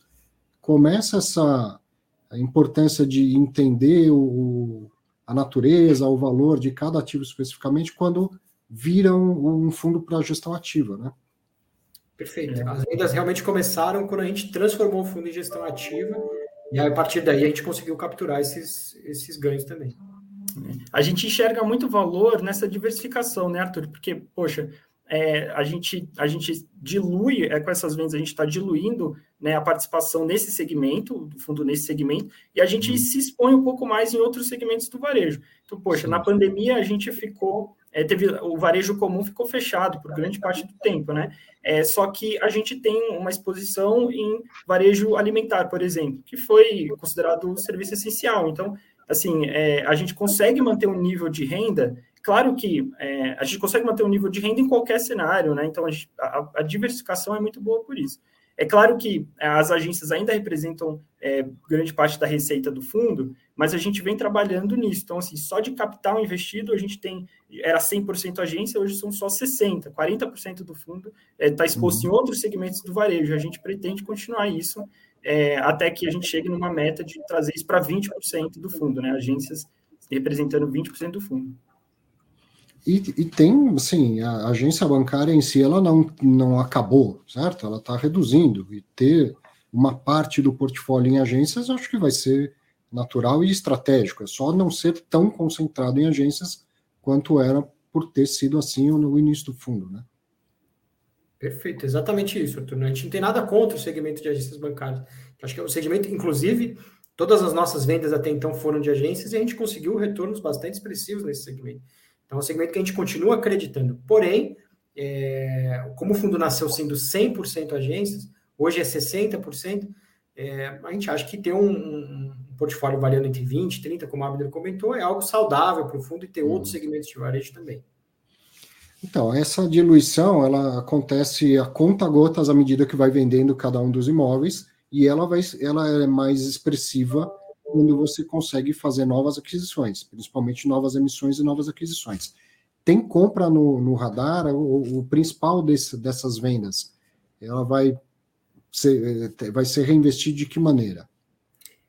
É, a gente acredita que com, com esse montante que a gente levanta em agências pequenas, né, a gente está falando de 4 milhões apenas que a gente levanta com uma venda como essa, é, o ideal para esse caixa é a gente até reforçar o caixa, a gente tem uma, uma situação de dívida bastante confortável. O fundo tem aproximadamente 15% é, de dívida né, sobre o patrimônio, então a gente tem uma situação de dívida confortável, a gente tem caixa suficiente para pagar as amortizações desse do próximo ano, e à medida que a gente vai vendendo essas agências pequenas, né, isso também ajuda a gente a reforçar o caixa para ir continuando esse cronograma de amortização. É, a gente comprar um outro ativo de varejo de 4 milhões, simples, é, parece que é pouco, a gente vai acabar competindo com o mesmo é, comprador que a gente está vendendo os nossos ativos. Então, uhum. é, a gente acredita que é melhor a gente fazer um, uma compra com mais escala, com mais volume, é, e isso pode vir, claro, da reciclagem, ou pode vir de uma eventual emissão de cotas, quando o mercado estiver melhor e a cota do fundo estiver acima do valor patrimonial novamente. Legal. Deixa eu fazer uma pergunta sobre aqueles imóveis que ainda não têm a situação do, do, dos documentos regularizados. Tem um, um, acordo com a Caixa, se chegar numa determinada data, ela tem que comprar esses imóveis de volta, é isso? É, sim, Arthur, a gente tem um contrato né, de compra e venda com a Caixa. É, a Caixa tem a obrigação de fazer a regularização desses imóveis. É, óbvio que não é interessante nem para o fundo, nem para a Caixa é, executar, enfim, uma opção que seria, obviamente, é, de, de, é, volumes relevantes e expressivos, né? É, a nossa intenção aqui maior é a gente é, renovar com a Caixa em patamares que sejam interessantes para a gente e que consigam, enfim, minimamente manter a rentabilidade do fundo. Esse tem sido o nosso objetivo principal aqui é, nessas negociações com a Caixa. Tá? É, a gente tem agora é, duas negociações super importantes por vir, né, tanto com a Caixa quanto com o Santander, das agências que vencem agora em 2022. A gente está bastante otimista com esse processo. Né? A gente deve ter é, já o resultado dessas negociações saindo nos próximos 30 ou 60 dias. Então, assim, a gente está já muito próximo de poder é, anunciar aqui o resultado dessas negociações para os investidores. É, a gente até nos nossos webcasts e relatórios mensais tem passado uma previsão de distribuição de rendimentos é, com base no potencial dessas negociações, então é, que varia ali entre 73 até 93 centavos por cota, mais ou menos. Então, 73 seria o cenário mais conservador possível e, os, e mais do que 90 centavos é o nosso cenário meta, que a gente acredita que consegue e o que a gente está trabalhando aqui muito ativamente para conseguir. Então, mesmo aqueles que o imóvel ainda não, que o fundo não tem a escritura do imóvel, porque a Caixa não providenciou a documentação, eles podem ser renovados. A Caixa permanecer lá ocupando. A gente pode prorrogar né, a nossa opção de venda mediante uma contrapartida de renovação também dos contratos certo. de locação. A gente pode fazer isso. Tá? É uma, é uma, é uma possibilidade. Legal. Então, é, acho que é importante para as pessoas entenderem que, apesar de não ter a documentação lá certinha, também não é um negócio é, feito como se o fundo não vá ter nenhum tipo de documento que o resguarde em relação a isso. Exato, o fundo tem os compromissos de compra e venda, que são feitos entre duas empresas, é, que, enfim, idôneas e que sabem o que estão fazendo. Então, é, a gente tem é, é, contratos que garantem muito a segurança jurídica desse negócio para a gente. Tá? Uhum. É, é, que, de fato, a obrigação da regularização ela é da Caixa, isso, de fato, demorou mais tempo do que a gente é, esperava e gostaria, mas a gente tem sim uma proteção jurídica e, principalmente, a gente tem uma, uma posição contratual que nos permite ter um poder de barganha razoável é, para poder renovar isso nos melhores termos possíveis para a gente. Abner, vem mais vendas pela frente? Esperamos, com certeza. Isso é perene no fundo, tá? E, e como que, que tem sido esse processo aí? Você está com um monte de imóvel à venda, vai? É, uhum.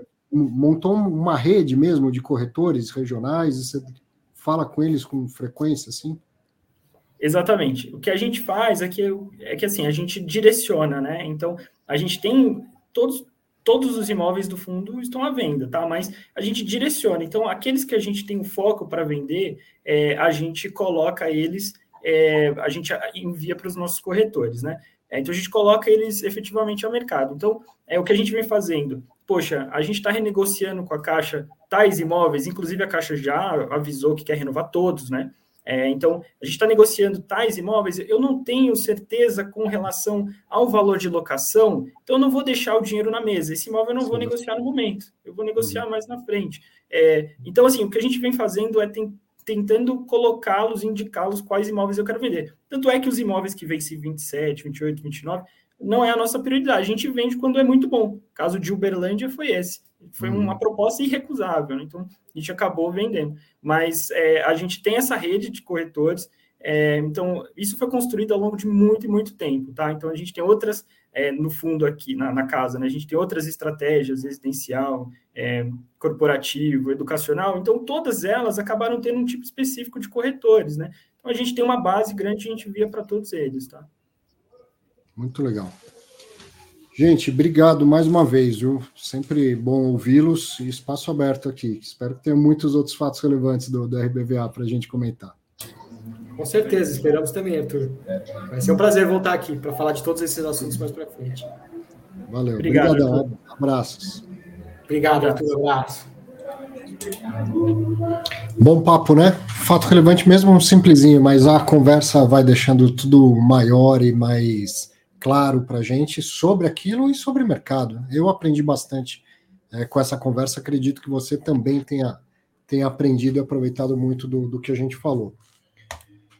Senhores, e aí? Eu, eu, brinquei falando mal dos avaliadores porque eu sabia que a gente ia abordar esse na, na entrevista. O Danilo concorda, é isso aí? Assim, avaliador lá das, das grandes vai avaliar galpão gigante, shopping center, o caramba. Aí na hora de avaliar um, uma lojinha pequena, a engrenagem não é tão, tão ajustada para isso? Não, discordo, muito pelo contrário. Eu vou só, só dar uma compartilhada de tela aqui, se me permite, para a gente mostrar o imóvel. Eu gosto muito de ver os imóveis quando eles são vendidos. Vai dar um zoom aqui. Deixa eu colocar só as aqui. Cheio de efeito 3D, coisa chique. Então, beleza, show imóvel. Fica aqui, não é numa principal, né? Se for ver, a principal tá aqui, né? Uhum. Fica mais para trás de esquina, como o Abner falou, realmente é uma vantagem, mas é, ser de esquina já entra no critério né, de apreciação ou de depreciação quando você vai fazer uma avaliação de um imóvel. Então, o que, que o cara que está. Eu, eu, trabalhei na Cushman, na, na célula de varejo, eu ficava mais com a parte dos fluxos de caixa, mas a gente também tinha a parte que avaliava agências e galpões também, tem a parte dos escritórios, então cada célula fazia o seu a sua especialidade, né? Então aqui a gente vê que não tem realmente não tem nada muito parecido com o com esse imóvel, uhum. né?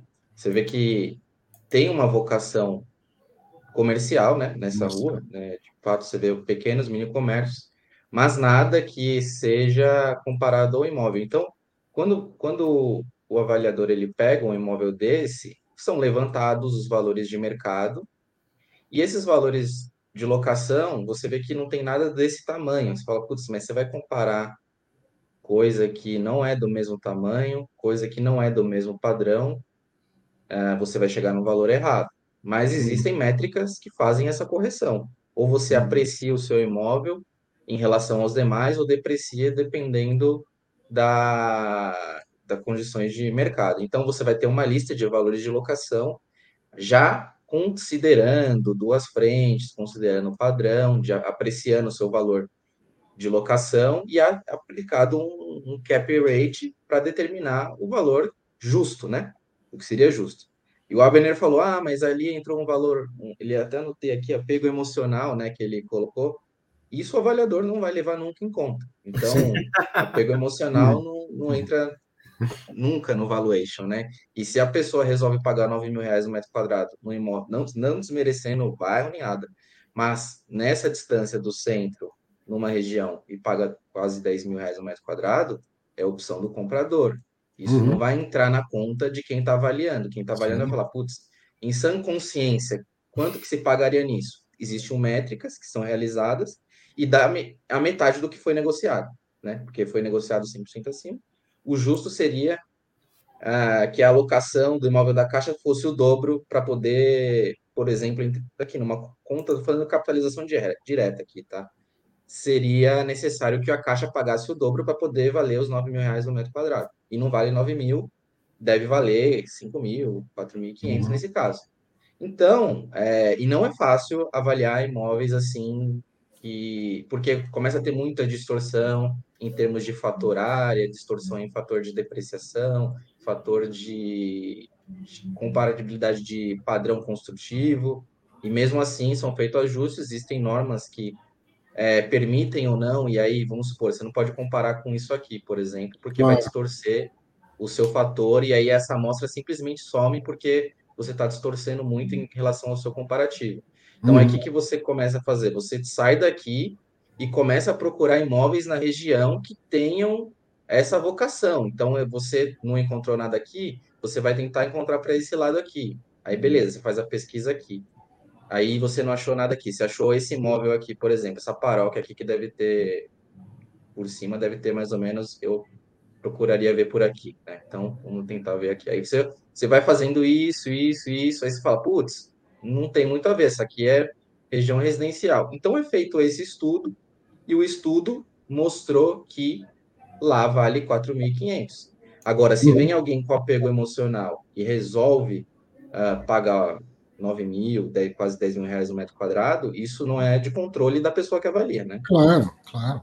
Mas é aí que está a possibilidade de arbitragem que os fundos de varejo estão nos mostrando que tem muito, muita possibilidade de ganhar dinheiro com isso. Então, e também perder. E, e você vê a, a dinâmica da, da âncora e da, da, do satélite, né? Volta lá na, na agência da Caixa, Danilo. Só que assim, também perder, só que você vê a qualidade da gestão de estar tá fazendo as vendas certas nos, nos imóveis que eles veem que conseguem capturar isso. E assim, dando muito mérito aqui para Rio Bravo agora, porque é, tratar com, com gente local é muito difícil, porque eles são muito, são muito diferentes né, nas localidades. Uhum. E o que você queria ver? Esse aqui? É, vai, vai, vai para trás aí na rua. Aí aqui, essa rua aqui acho que já deve virar residencial, né? Tá distorcendo. É, não, não. O que eu ia mostrar é, é, que logo assim, parede com a, com a agência da Caixa tem um estacionamento. Claramente Sim. um satélite né, do, da, da Caixa que ancora o, o fluxo de pessoas para essa rua. Né? Perfeito, perfeito. E, e, é, e é isso. É, a, a métrica e as no, existem normas que têm que ser respeitadas. Ah, não, mas isso valia de de avaliador para avaliador. Uhum. Não acho muito assim no sentido de que você tem uma mesma amostra. Você pode usar amostras diferentes, só que assim, existe uma, uma regra de consideração entre essas amostras. Então, se a, a amostra começa a ficar muito distorcida, ela simplesmente cai. Então tem um, um range que tem, tem que ser respeitado.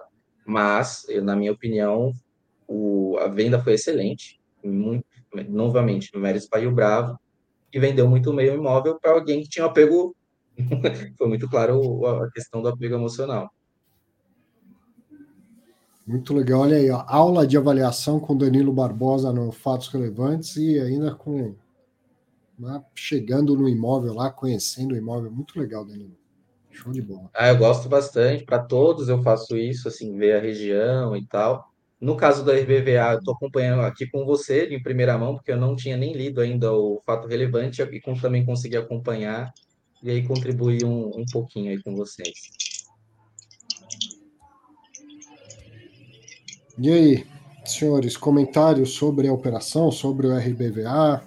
É, acho que o tal que eu discutiu nos comentários ali, né, que eu concordo, né, realmente, assim, né, a gente essas caixas lá atrás, né, só tinha caixa, o SAG também só tinha, é o Santander ali, né, quando juntou né, tinha basicamente os dois, né? E acho que é meio que um mantra aí da gestão, né? Reduzir a exposição, né, aos dois inquilinos, né, obviamente, e fazendo oferta, né? É uma maneira de crescer o fundo e diluir, né, a representatividade dos dois, ou então vender os ativos, né, consorte. Acho que então acho que um, um, ponto positivo é esse, né, vender ativo e vender bem, né? Assim, acho que se ele vendesse no zero a zero, na visão também ficar positivo, né? Porque afinal o importante é reduzir a, o risco específico, né? Que deu uma dor de cabeça gigante para o SAG ali, né? lá atrás. E acho que o único problema na minha visão, né, que eu já falei com eles ali, que acho que é, eles estão aumentando muito, né, vamos dizer assim, né, a exposição à GPA, né, então não adianta nada você ter, entre aspas, né, um duopólio ali, né, do, das receitas virar um, um trio, né, agora tem que ter, sei lá, cinco, seis inquilinos, né, sete lá, que seja representantes, né, então, é, representativos, né, então acho que o ponto é mais assim, que o fundo está evoluindo, né, de uma maneira positiva, Obviamente, né, que tá, tá mais difícil, né, realmente por fazer oferta, tá mais complicado agora nesse momento, mas ele deveria, acho que, ir diversificando as suas receitas, né, mais do que está hoje, né. Acho que um ponto de atenção, né, isso, né. Porque daqui, sei lá, né, 5, 10 anos aí de novo, né, vai ter um estresse com caixa, vai ter um estresse com o Banco do Brasil e quanto antes ele reduzir, né, esse, esse risco específico, é melhor, né. Sim. É, só que o, o fundo, nesse caso aí, eles vêm engatinhando nessa estratégia porque o mercado não está ajudando, né? Não, Eles estão fazendo as vendas, emissão, esquece. Né, foi mais um ano perdido. Eles estão nessa estratégia vai fazer uns dois anos de, de, querer mudar o perfil do fundo. Só que eles são travados assim pela questão do crescimento do fundo e estão vendendo os imóveis que eles estão conseguindo ter um ganho de capital aí para poder realocar em alguma outra coisa. Mas né, se eles pudessem acelerar isso, acho que isso já teria feito. Então, assim, se não, se isso está correndo de uma maneira com uma velocidade muito menor, é porque assim não está tendo tanta vantagem nos outros imóveis vender por enquanto, né? E daí o Nod assumindo novamente a hashtag Nod venenoso, é... todo, todo, todo mundo sabe, isso é... já falei várias vezes que eu tenho minhas críticas ao valor patrimonial, ou melhor, não ao valor patrimonial, mas a forma como algumas pessoas pegam o valor patrimonial como uma verdade absoluta, como um, uma mensagem vinda dos céus, um, escrita em pedra pelo raio de Deus lá no alto do Monte Céu. É, não é, é só o valor de avaliação. Não é, o, não é previsão de futuro. Avaliador pode ser extremamente competente para algumas coisas, mas não para prever o futuro. Ele não tem essa habilidade. Então, é um valor de avaliação, é um valor estimado, um valor projetado. É... Então, não é uma certeza. Não é porque um imóvel foi vendido abaixo do VP que ele foi vendido do valor de avaliação, quer dizer que ele foi vendido por um valor errado, assim como não é porque ele foi vendido por um valor acima que o laudo está errado. O laudo é uma estimativa, inclusive feita por critérios técnicos e que em alguns momentos o avaliador fica até amarrado de tomar certas conclusões e fazer certas coisas, porque a ABNT rege muito da atividade. Mas VP e verdade não são sinônimos. VP não é uma verdade, é uma avaliação, é uma estimativa. O valor, a realidade é outra coisa. Treino é treino, jogo é jogo. Como eu falo inúmeras vezes, e acho que falei até na entrevista, laudo de avaliação não é etiqueta de preço. Então, o Danilo falou: o avaliador vai lá com tudo que ele pode né, levantar de dados e fala, vale 4.500. Chega alguém e fala, eu quero pagar 9, 9 reais, é, 9 é mil reais. Migão, leva, leva. Vou falar, não, pera lá, tem um laudo de avaliação aqui, que vale 4,5, então acho que você não deveria pagar 9 mil pelo meu imóvel.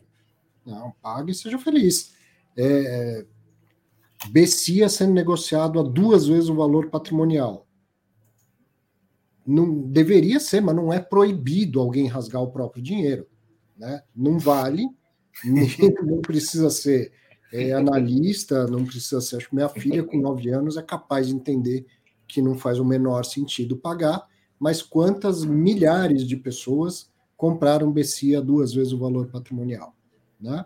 E, quem, e, quem tem que venda. A gente está acostumado a ver transações próximas em lajes e onde você tem um fluxo de caixa né, mais previsível, galpões também, contratos atípicos, muitas vezes muito mais próximo do que esses imóveis de varejo, porque é, são a subjetividade fica maior, e aí o Nod foi muito bem, é, não, não é um que está certo, o outro que está errado, e acho que essa discussão ela vai existir sempre porque as pessoas não têm conhecimento de como que é a metodologia. E o valor que é justo, que é, é justo para a consultoria, entendeu? Uhum. As condições de mercado daquele, daquela data.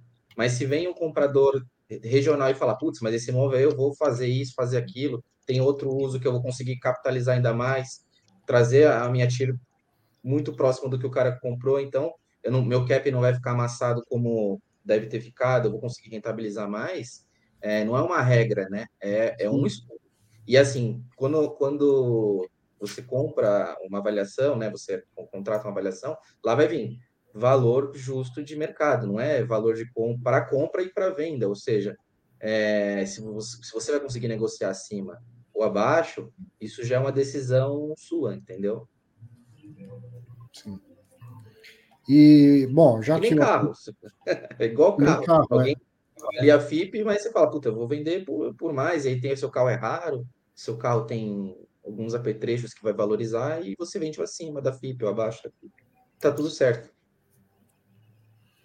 Eu acho e... que um ponto também, né, Arthur, assim, acho que, que, obviamente, né, a consultoria tem uma opinião e todo mundo pode ter uma diferença, né, é a questão da vacância, né? Então, vamos falar que tem um fundo com vacância, lá, o XPCM, né, por exemplo, uhum. é, lá, ou o HGR, né, por exemplo. Aí, sei lá, se a vacância for endereçada, sei lá, ano que vem, é um valuation, né, porque o fluxo de caixa, né, é diferente do que se a vacância for endereçada daqui a cinco anos, né? Então, uhum. o, o, eu posso ser mais otimista ou mais pessimista, né, vamos dizer assim, né, que a, a consultoria que fez o laudo ali, né? E, e, e, realmente, assim, isso muda muito o preço, né? Então, acho que o, o caso do XPC lá é, acho que é muito importante. Porque... É erro, no caso. não, não, sim, sim, porque assim, eles perpetuavam o lugar da Petrobras para sempre ali, né? Então, acho que aí quando a Petrobras saiu, né? Pô, o, o, laudo não podia ser mais, né? Tomado como referência, né? Então, acho que é um ponto, assim, na minha visão, uhum. que é, é, importante isso, né? Assim, de, de entender, né? Acho que, porque eu, os aluguéis, né, de maneira geral ali, né, dá para você passar inflação, um pouquinho em cima da inflação, né, ou, ou ter mais uma, um, uma dor ali, né, se tiver alguma crise, etc e tal, né, ao longo do tempo, mas o, o que pega muito na minha visão, né, assim, acho que realmente é, é, é essa questão da vacância, né, se o fundo é uma vacância muito grande hoje, é, você precificar isso é uma coisa mais complicada, né, porque tem várias, né, acho que assim, possibilidades, né, vamos assim, né, de vários cenários, né, vamos assim, para endereçar a vacância.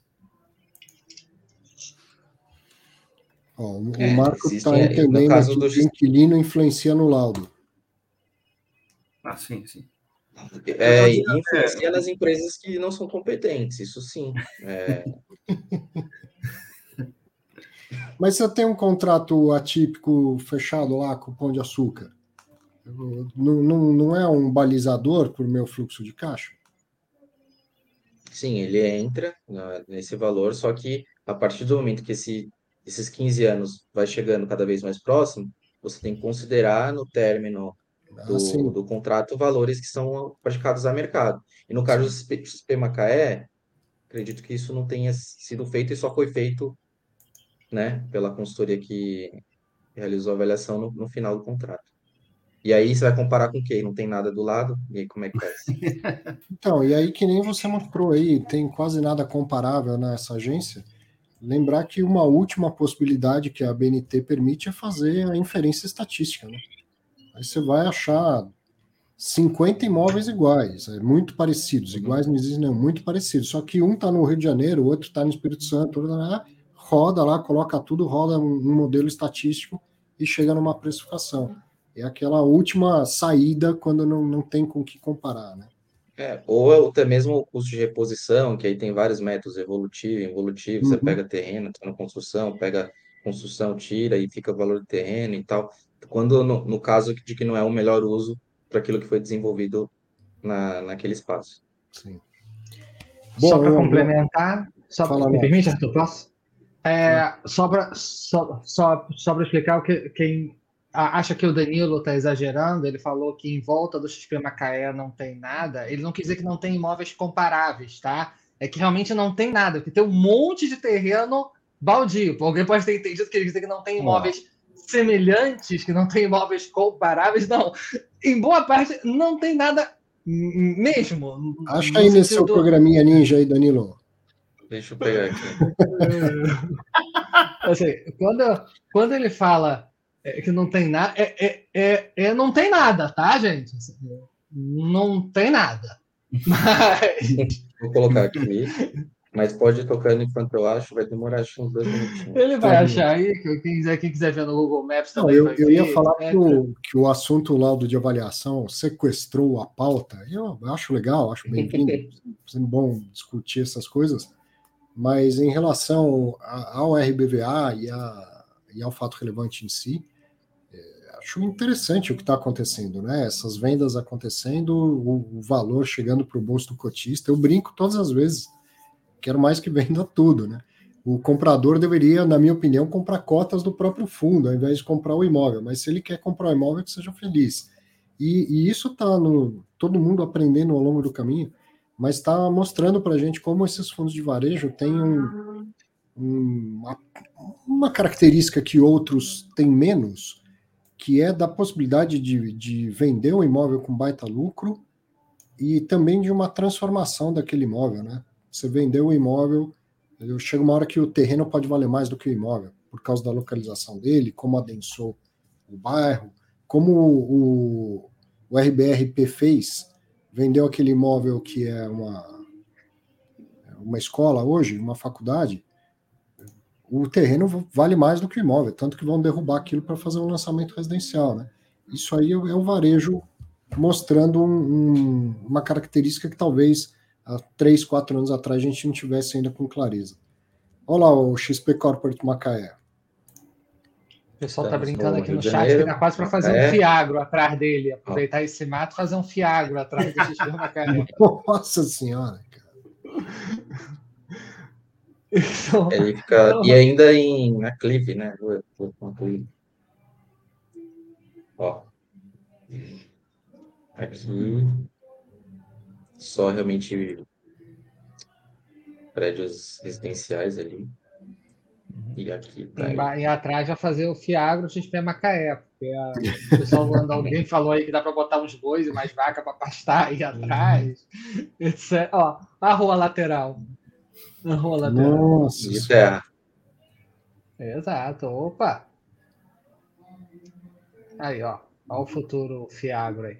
É, mas da, é, é, sobre, sobre, a questão de valor, de avaliação de imóveis, é uma coisa que eu critico bastante não é o resultado do número, é a falta de acesso que o mercado tem às premissas utilizadas.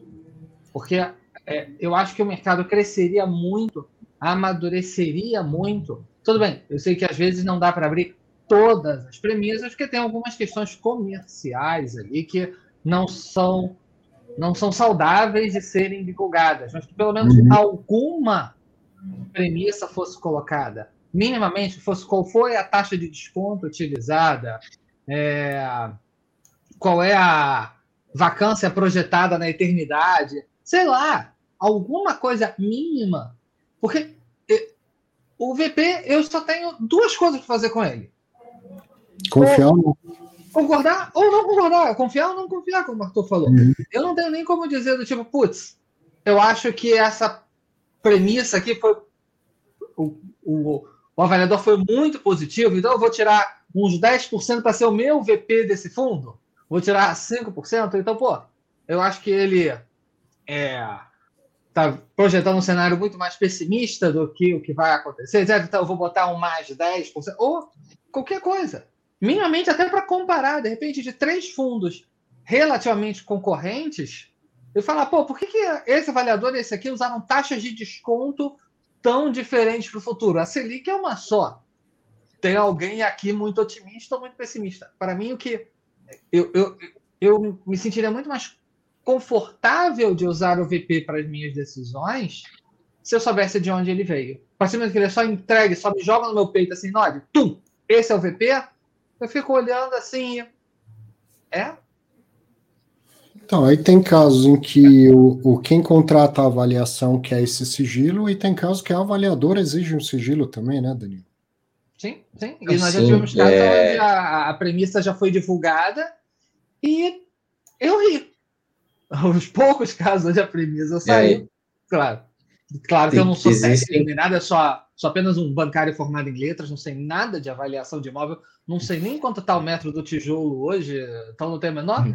capacidade de discutir esse tipo de premissa, mas algumas, assim, fala assim, tá legal, é, o Brasil é a próxima Suíça, assim, algumas premissas, para mim, pareceram encabidas. Mas a maioria eu não consigo nem, nem debochar. Eu não consigo eu perco, inclusive, a capacidade de debochar do, do VP, ou de discutir, de avaliar, de fazer qualquer consideração sobre ele, simplesmente porque eu não sei qual foi a premissa usada. Isso sim me incomoda.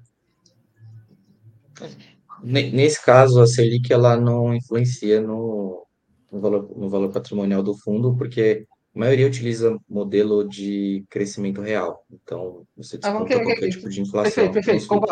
Mas, Quando falei Selic, eu quis dizer o prêmio sobre a NTNB. Não, sim, não, nesse é, caso, você foi perfeito ali na, na questão de, de divulgação. Eu sou comprado nessa ideia de ter quanto mais informação, melhor.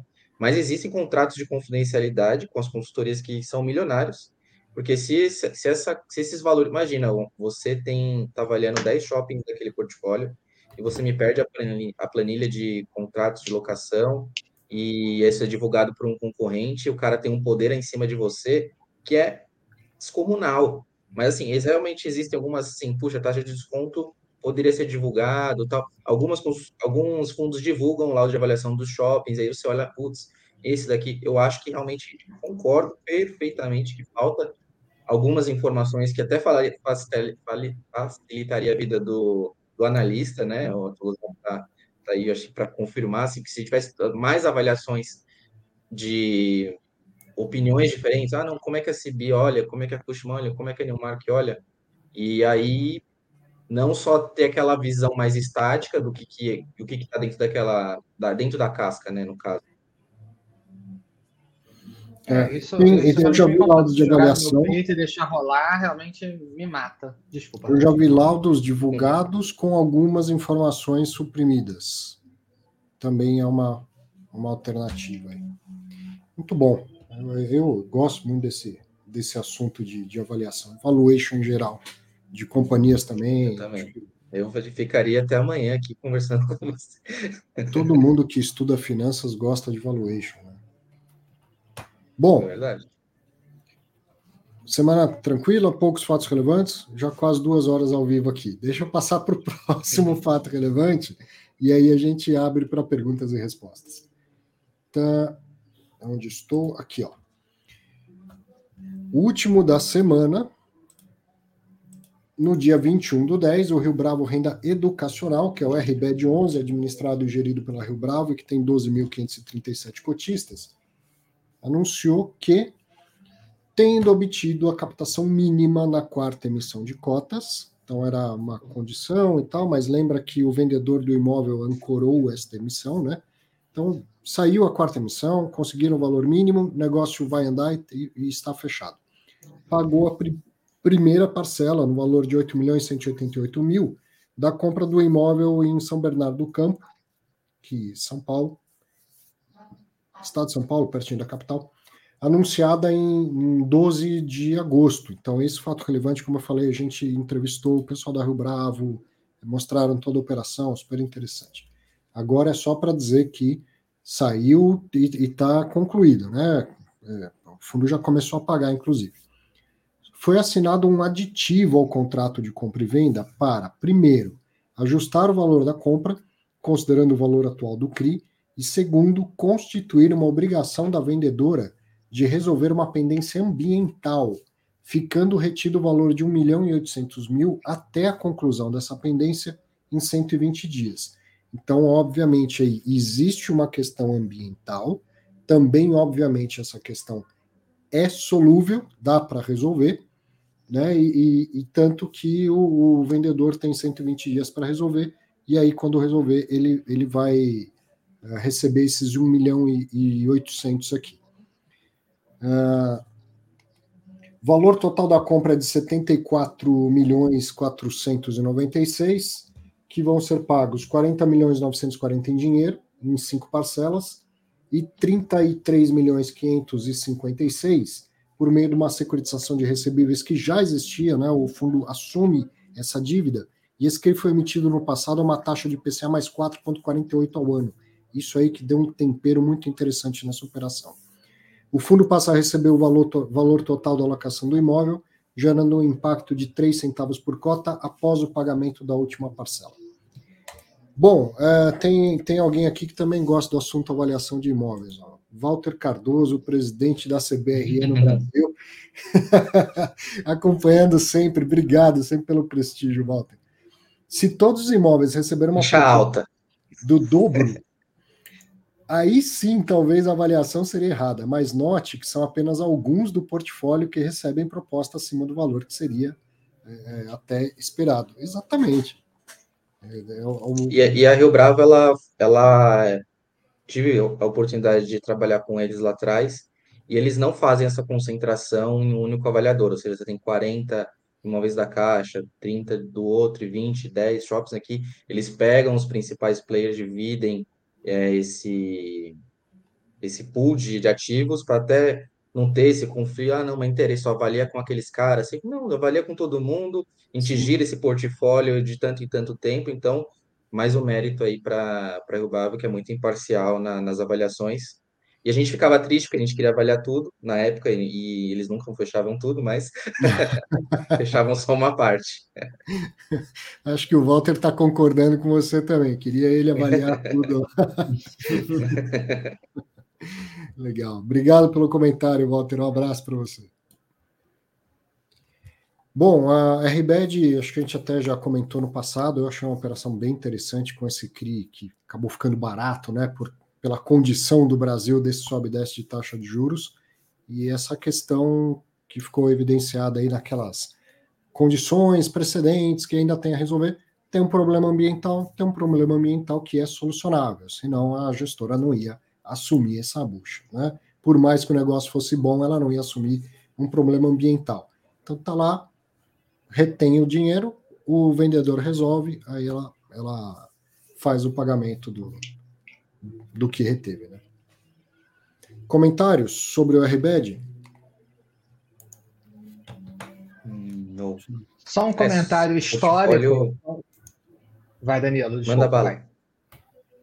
É que eu tô com atraso aqui. Manda bala aí. Uhum. Então vamos lá. Eu só ia comentar para quem é antigo. É... Lembrar que a, a, o, a agência Caixa, que virou Rio Bravo Renda Varejo, não foi a única operação da Caixa, da Rio Bravo, de pegar fundos monoinquilinos e transformar, ou monoimóveis, e transformar em operações maiores. Aqui é outro caso o AEFI, se chamava AESAPAR, era uhum. este fundo, só tinha dois imóveis, se eu lembro bem, um em Cuiabá e outro no Nordeste, se minha memória estiver boa. É, e uh, depois a Rio Bravo chamou uma assembleia para transformá-lo num fundo de gestão ativa, poder comprar mais imóveis, poder crescer, etc. Como também o RCRB, que é o Rio Bravo Renda Corporativa, que era o Financial Center, o FFCI. Ele, inclusive, é. primeiro trocou de nome e ainda ficou com o código velho por muito. Ah, o, o, o Jorge está lembrando que o outro imóvel era em Campinas. Era em Campinas, era em Campinas. Obrigado, Jorge. É, e é, então o FFCI só tinha um único imóvel, que era o Financial Center. Depois uh, fez a, a proposta para trocar para Rio Bravo Renda Corporativa e ainda ficou com o nome e comprou outros imóveis, ficou com o ticker ainda, né, o FFCI. E aí depois acabou trocando o código e aí virou o RCRB. Eu sempre tenho dúvida, tenho que pensar com calma qual é o nome, o nome dele, mas a Rio Bravo é, é mestra nisso, de pegar fundos monoimóveis ou monoinquilinos, ou monoimóveis monoinquilinos e transformar em fundos de gestão ativa, fundos mais modernos, digamos assim. Sim. Muito bom se contar isso, Nod. Tem muita gente nova chegando no mercado e outro dia até alguém deixou um comentário aqui, eu contei a história de um fundo, acho que foi do GGRC, e a, a pessoa, era, eu me lembro que era uma mulher, falou, cara, que legal que você contar a história do fundo, eu sou nova no mercado, e podia fazer isso com mais frequência, de pegar um fundo e contar o histórico dele. Tem, é, é daquelas coisas, como eu falei para os gestores da Rio Bravo, são daquelas coisas que a gente não tem a real noção de, do, do valor que tem passar essa informação para quem está do outro lado. A gente acha que é uma coisa simples, mas para muita gente é, é um, é um ganho, é um valor enorme conhecer melhor a história de um, de um fundo que já está rolando aí há, há anos no mercado. Bom, Não, com certeza. Inclusive, conversando com a, a, Isabela da Rio Bravo, né? A Isabela que é, faz, o, faz uhum. o RI da Rio Bravo, ela mesma já falou, não sei se foi numa entrevista, se foi pessoalmente comigo, sei lá, mas eu lembro dela falando que ela, vez ou outra, quando está falando sobre o Rio Bravo, renda varejo, com investidores em geral, ela recebe a pergunta: por que, que esse fundo tem tanta agência da Caixa Econômica? Ou seja, é. um monte de gente que não sabe do Sim. Agências Caixa, da história dele, etc. Simplesmente que, ah, o fundo comprou um lote descomunal, etc. Não, ele foi criado como agências caixa. Então, ela mesma é, relata isso, que ela esbarra com essa dúvida com frequência, né? Rapidinho aqui, destaques da semana para a gente emendar num bate-papo e, e, mais gente participar, inclusive. Destaques da semana, ó. Primeiro ontem, Rafael Selegato, gestor do Iridium no Clube Fim Entrevista, e com a participação também do Felipe Ribeiro, nós dois entrevistando o Selegato. Vai estar conversa interessante. Ah, eu acho que a última vez que eu tinha entrevistado ele foi em 2018.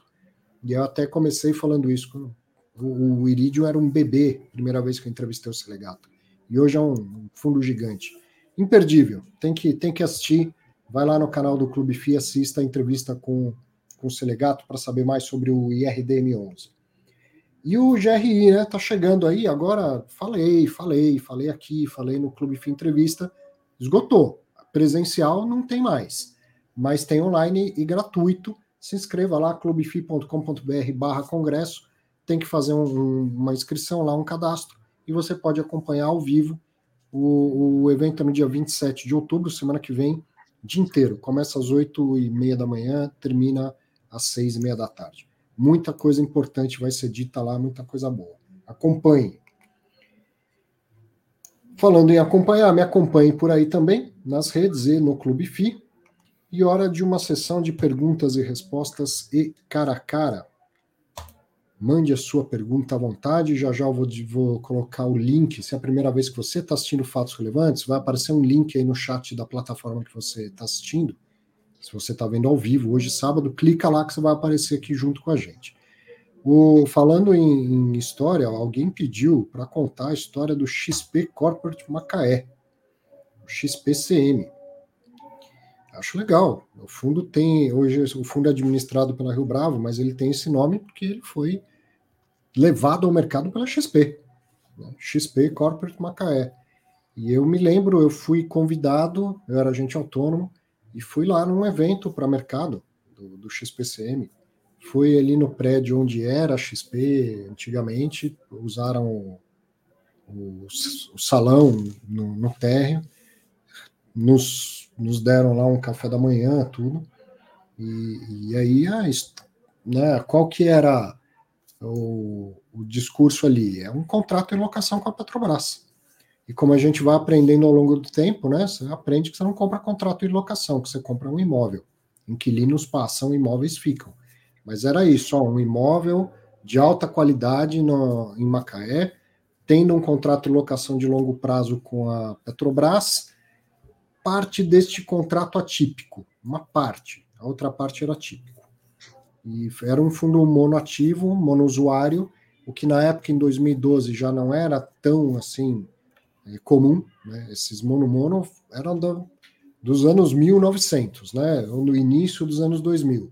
XP Corporate Macaé foi 2013, foi 2013.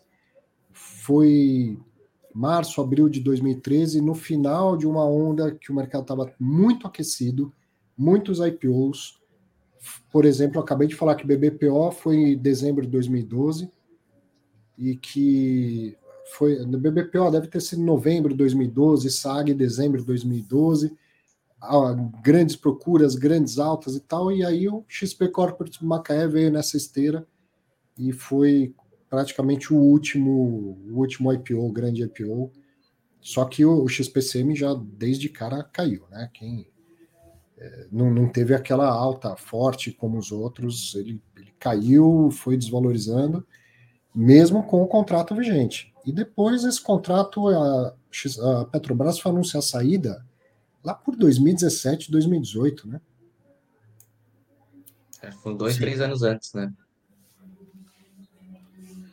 O que mais, o historiador Nod? O que, que faltou contar do XP Corporate Macaé?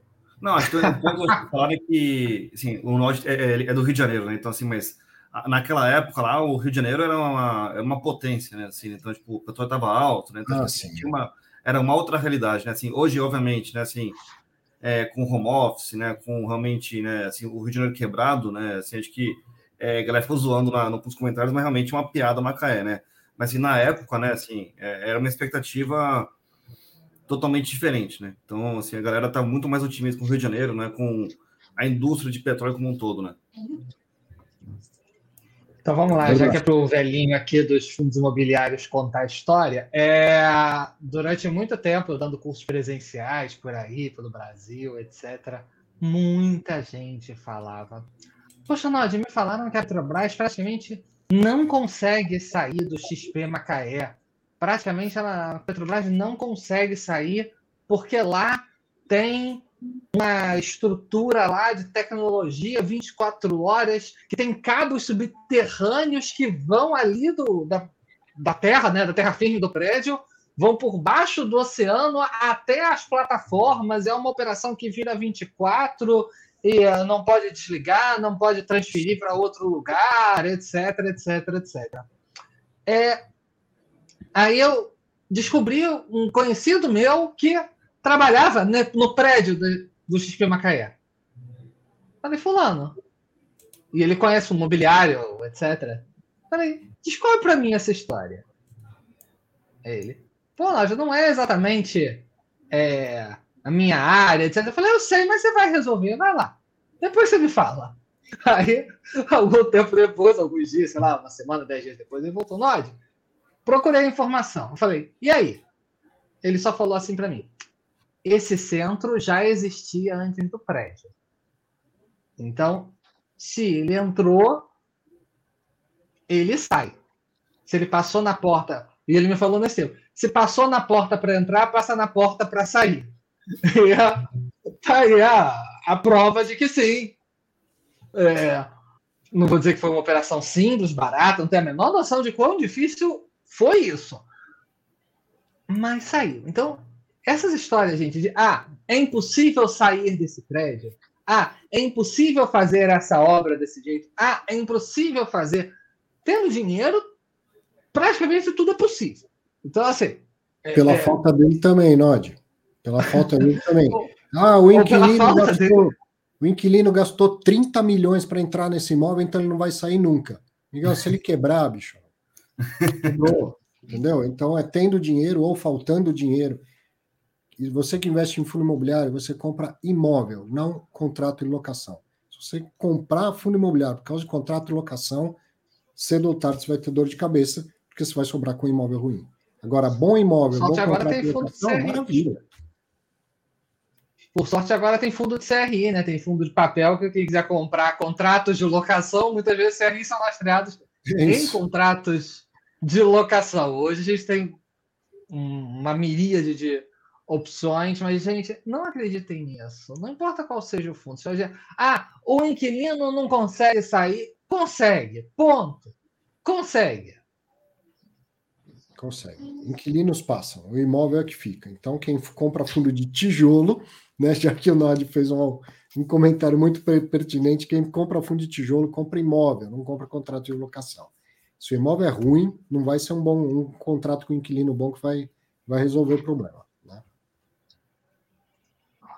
Bom, muitas perguntas aqui, ó. A Marta perguntou o seguinte: vendi um fundo com prejuízo. Quanto tempo eu tenho para recuperar o prejuízo? Como eu faço isso? Me refiro ao imposto de renda ao DARF. Marta, o seu prejuízo basta você ir declarando ele, que ele não tem prazo de validade. E aí, quando vender outros fundos imobiliários com lucro, você abate o lucro do prejuízo. Então, digamos que você tem aí mil reais de prejuízo, isso vira um estoque de prejuízo, e aí, daqui a um tempo você vende alguns fundos imobiliários, tem 700 reais de lucro. Então, você não vai pagar imposto de renda de nada, e vai sobrar ainda 300 reais de prejuízo para ir abatendo. Mas para isso, todo ano, quando você for fazer lá a sua declaração de imposto de renda, você tem que declarar esse prejuízo. E o programa da Receita não importa essa informação de um ano para o outro. Ninguém me explica por que isso, tá? Importa tudo, todas as informações. Mas essa não. Então, todo ano você tem que ir lá e, e alimentar esse, esse dado. enquanto estiver declarado, não tem problema nenhum, não tem prazo de validade isso. O Henry está perguntando se o Cabral topou fazer a live sobre o DAP. Topou. Eu preciso agora combinar com ele, mas sim, faz, faremos. Faremos. Para quem não sabe, eu abri uma caixinha de perguntas no Instagram essa semana. Fazia tempo que não fazia isso. E aí alguém, talvez até o próprio Henry, pediu para eu fazer a live com alguém que explicasse melhor o DAP, que é aquele derivativo que o pessoal do, do Juro 11 utilizou para virar o fundo de IPCA para CDI, assim, né? 100% do fundo. Então, vou, vou fazer isso, Cabral, cara, nem precisa falar, fera em derivativos. Ele vai, a gente vai combinar uma live, ele vai explicar o que, que é o DAP ou DAP, como, como acontece a operação dentro do fundo. A pergunta do Fin Newspaper, ó, e eu já vou colocar no chat aqui, ó, o link para o cara a cara, caso mais alguém queira entrar. Uh, adoto na minha carteira uma estratégia parecida de pulverização dos que o Selegato comentou ontem. Qual a tua opinião sobre investidores pulverizarem para diminuir seu risco de estresse de crédito? Não, não posso não posso ser contra de jeito nenhum. Uh, se você se organiza bem com isso, gerencialmente, com imposto de renda, com declaração, é, sem dúvida que é uma maneira de, de ficar muito mais tranquilo e também de não ter que ficar fazendo muita, muito acompanhamento. A única coisa que eu te alerto é assim, é, eu acho que a pulverização ela te livra do acompanhamento, mas não te livra de um estudo criterioso antes de investir tá? Não vai entrar numa, numa sensação de que, meu, é tão pouquinho, porque eu já sou tão pulverizado, que eu posso comprar qualquer porcaria. Mas, acho eu que não, né? Acho eu que não. Mas não, não vejo nada a criticar numa estratégia de pulverização. Eu não, não pulverizo tanto a minha carteira, mas não tem nada de errado em fazer isso que, que vocês é, acham? Querem comentar? É, minha opinião pessoal, assim, na, na, minha carteira pessoal, eu tenho três fundos, né, que são, sei lá, acho que 70% da minha carteira, né, que é o Iridio, o HGPO, né, e o, e o ASMT agora, né, o Asa Metrópolis. Então, acho que, é, na minha visão, acho que é isso, assim, acho que... É, Só tranqueira, hein? Brincadeira. Quando, quando você demais, né, tipo, acho que você fica muito perdido ali, né, e às vezes, né, algum fundo pode dar problema ali, né, não pode ter um impacto muito negativo para você, porque está muito pulverizado, mas é, é, é, na minha visão, ainda assim é negativo. Né? Quando você tem convicção, na minha visão, se concentra. Quando você tem é, não tanta convicção, se dá uma diversificada. Né? Acho que essa é a minha visão. Acho, no caso do Selegato, né, eu também vi a live né, ontem, acho que é como ele faz um fundo de CRI, né, lá é realmente não pode, né, assim, o regulador proíbe, né, assim, né, o fundo de CRI ter mais 10% ali, né, do, do ativo só. Então, ali ele segue outras regras do que a regra de uma carteira, né, vamos dizer assim, pessoal, né. Mas assim, acho que você não pode, né, na minha visão, assim, acho que eu tinha lá atrás, né, acho que nos 90 fundos, né? Aí eu falei para caramba, né? Tipo, acertei um lado, subiu bastante, né? Foi o TXL, né? Que saiu de, sei lá, 60 para 100, né? E aí eu falei, cara, mas o que aconteceu na minha carteira? Nada, né? Porque tava muito diversificado. Então, acho que assim, na minha visão, é, você pode concentrar ou diversificar, depende muito da sua estratégia, né? Então, se você quer ter ganho de capital, né? Seria bom você concentrar. Se você quer ter um, um fluxo de dividendo mais estável, né? Você pulveriza bastante porque você um pode sofrer, o outro não. Então, assim, no, no bolo vai ter um montante mais ou menos redondo, né? Vamos dizer assim. É isso. Né? Na, na, até brinquei com o Losnak, mas na minha visão, assim, de diversificação sempre, pulverização eu não gosto muito, porque você não vai conseguir acompanhar tudo aquilo lá, mas se eu perder, poxa, mas se você está comprando pensando em perder já, então, você não deveria comprar. Então, já diversifica, fica aí com, com que você se sente mais confortável e acompanha aquilo e pronto.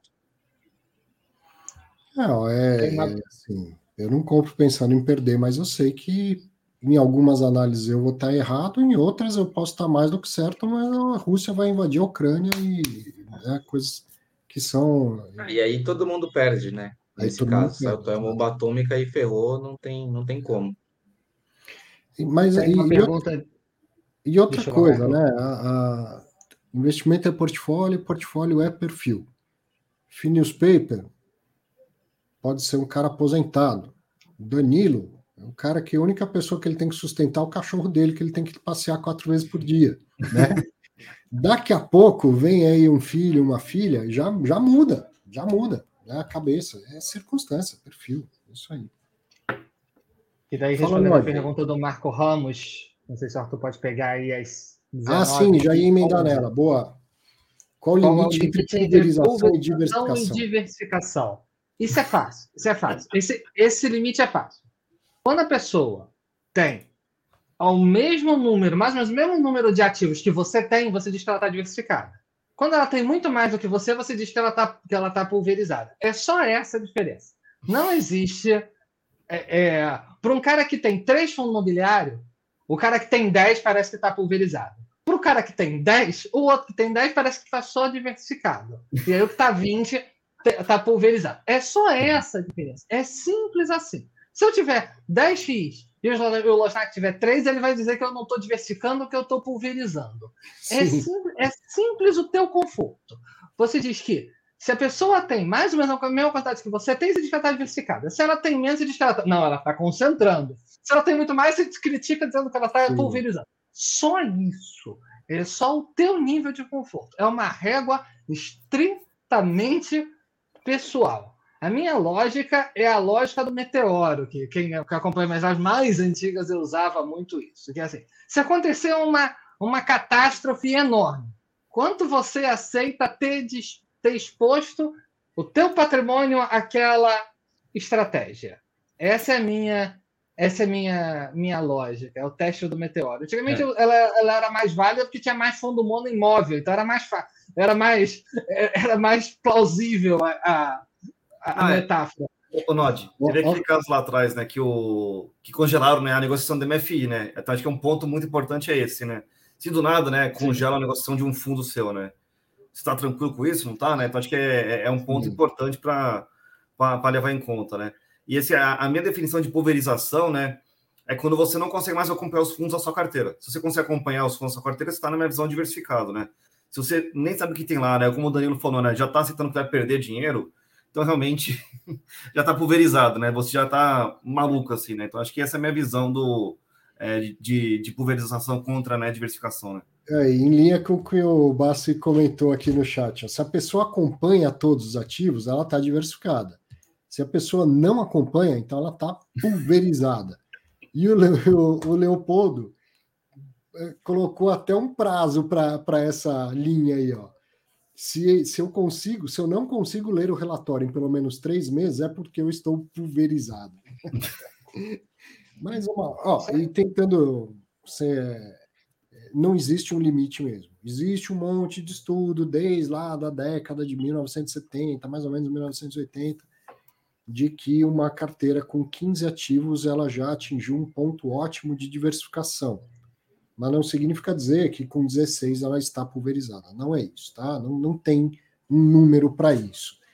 E, mas eu, eu, gosto dessa ideia, assim, se você tem um número que ainda assim você acompanha, você está diversificando, mas está acompanhando tudo lá.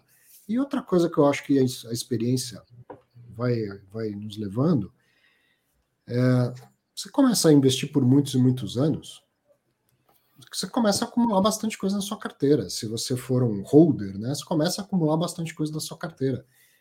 Imagina quantos fundos novos foram surgindo, teses novas que me interessaram. E não necessariamente me desinteressei porque alguma, por um, alguma coisa da minha carteira. Eu vendo alguns fundos da minha carteira. Mas às vezes aparece um novo e falo, nossa, que legal esse treco aqui. É, por exemplo, residencial para renda. Quando eu comecei a investir, não, não tinha fundo de residencial para renda. Aí aparece uns três, quatro anos atrás, eu começo a olhar, falo, cara, deve ter alguma coisa aí, né? O mundo inteiro investe em multifamily, deve ter alguma coisa aí. E eu tenho uma premissa que, para aprender, eu ponho o meu na reta. Eu compro cotas. Escrevi lá na caixinha de perguntas sobre ETF de renda fixa. Alguém escreveu, nossa, todo mundo fala mal, por que, que você tem? Para aprender, eu compro, certo? E, e então aí vem residencial para renda, por exemplo. Pô, eu... Bitcoin, Arthur. É, é, não, aí, aí é diferente. Aí, aí, aí Você não quer aprender. Eu estou falando de que vem algo novo. Bitcoin não é novo. Bitcoin é o negócio mais atrasado que existe nesse mundo, com uma roupagem bonitinha, como se fosse moderno. Mas não tem nada de novo em Bitcoin. Então eu fui lá, estudei, falei, isso aqui eu não preciso nem comprar para aprender, porque né, basta lê cinco minutos, você vê que vocês são um treco super atrasado. Minha opinião. Mas então aí tem lá residencial para renda, não tinha, minha carteira já tinha 15 ativos, eu não vou comprar porque já tem 15. Ou eu vou vender alguma coisa para poder comprar um residencial para renda? Não. Aí a sua carteira vai aumentando.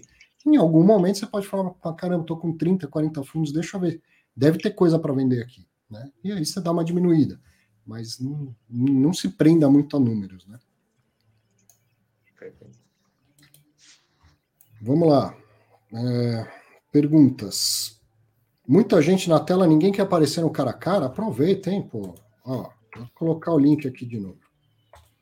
Pergunta do Caio Loureiro. Já vi em algumas edições do Fatos Relevantes você comentar que em uma alavancagem a amortização da dívida deve ser paga com emissão ou venda de ativos. Sim, não tem outra saída. O Bassi até comentou um, em alguns programas atrás que no fundo imobiliário a alavancagem é só o prenúncio de uma nova emissão, né? porque não tem como aquilo que, que a gente sempre fala assim, o fundo ele não, não tem como crescer organicamente, exceto pelos 5% que ele pode reter, a alavancagem só acelera isso. Só acelera, mas ele não vai conseguir pagar a alavancagem só retendo 5%. Se for, é porque a alavancagem é muito pequenininha. Né? Comentários, senhores. Complemento a, a essa questão aí. Não, acho que assim, o, o ponto na visão positiva da alavancagem, né, vamos assim, vamos ter uma oportunidade muito boa, né, de comprar um ativo ali, né, e você consegue pagar metade do ativo, né, então você se alavanca, comprar ativo inteiro, que é uma coisa bastante positiva, né, e aí você tem o controle criativo, né, por exemplo, então acho que assim, né, para algumas oportunidades, né, vamos dizer assim, acho que, que faz sentido, né, acho que assim, se alavancar, é, eu acho muito bom, né, o problema, na minha visão, é que às vezes, né, tipo, você pega essa alavancagem sobre contratos típicos, né? Você pega né, alavancagem, né, assim, às vezes também é muito cara, né? Então acho que tem alguns pontos assim que é, a, não faz muito sentido na minha visão, né? Assim, a, a tese da alavancagem, né?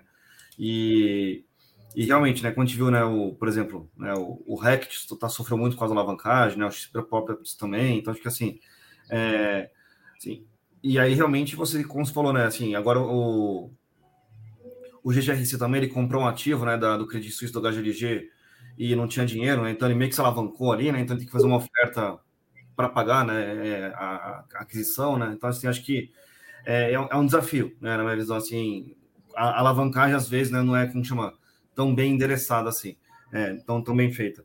Mas é uma coisa que a indústria aprendeu a fazer, né? Porque realmente o mercado fechou de oferta, né? Se você pudesse captar, né? Fazer oferta como você fazia em 2019, né? Com certeza não ia ter tanta alavancagem no mercado, né? Então acho que é um ponto também para levar em conta, né? Legal. Bom, é, falar do infelizmente, Bitcoin.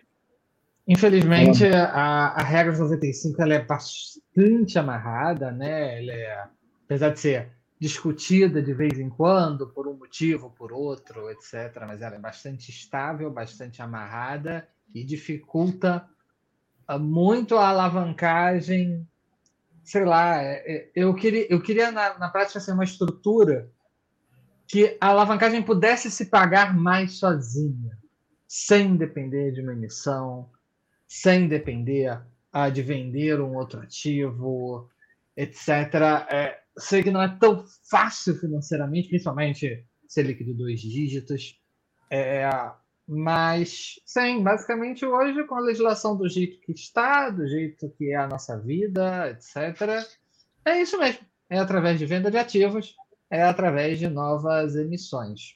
E se a emissão não acontecer a tempo, se não tiver janela para isso, tá ruim. Ó, o André está comentando aqui que seria possível pagar alavancagem com aluguel se você fizer o aluguel não entrar como aluguel no, no fundo imobiliário. Né? Então, o aluguel vai para uma holding, para uma SPE, e aí da SPE entra para o fundo imobiliário. Mas, curiosamente, isso é feito quando a operação dá errado, ao invés de nascença. Bom, tem, tem cara a cara. Só vou aqui para zerar o que eu tinha marcado, ficou meio fora de, de, de horário aqui, mas quando a gente estava falando do XP Corporate Macaé, que caiu bastante, o Jorge Irata lembrou do TBOF 11, que também na época saiu por 100 e começou a negociar próximo a 80. Muito bem lembrado. Na época eu respondi a dúvidas de leitores da exame.com e essa foi uma que chegou para mim. Alguém que investiu porque o gerente do banco falou que era um bom investimento e aí caiu no primeiro dia e ela queria saber quem estava errado, né? Sempre assim e eu tive que dar uma resposta. Procura aí, TBOF11, exame.com, Arthur Verde de Moraes, que o Google vai achar isso para você. Bem antiga, bem da época. E eu tive que dar a triste notícia para a pessoa que a única pessoa que estava errada era ela mesma. de ter comprado sem saber o que estava comprando, sem ler o, o, prospecto inicial, aquela coisa toda. Mas é bem lembrado, caiu bastante no, já no primeiro dia o TBOF. Bom, cara a cara, Valério, tudo bom? Tudo bom, boa noite, tudo bom, professor, boa noite, pessoal. Boa noite. Então, professor, eu queria compartilhar uma, assim, a minha forma como eu faço a gestão da minha carteira hoje, né, nesse tema de pulverização e é, diversificação, tá? É, eu tenho uma carteira que eu vim construindo desde 2010, 2012, né? E hoje ela me gera uma renda que me dá tranquilidade, ou seja, eu conseguiria viver totalmente da renda. E por causa disso, eu tenho uma preocupação sempre na harmonização da renda. Tá? Uhum. Então, ao longo desses anos, o que, que eu fui percebendo que me fala que eu estou diversificado e não pulverizado? Quando mudanças no cenário macro não altera a minha renda significativamente. Por exemplo, essa deflação que ocorreu toda não me impactou.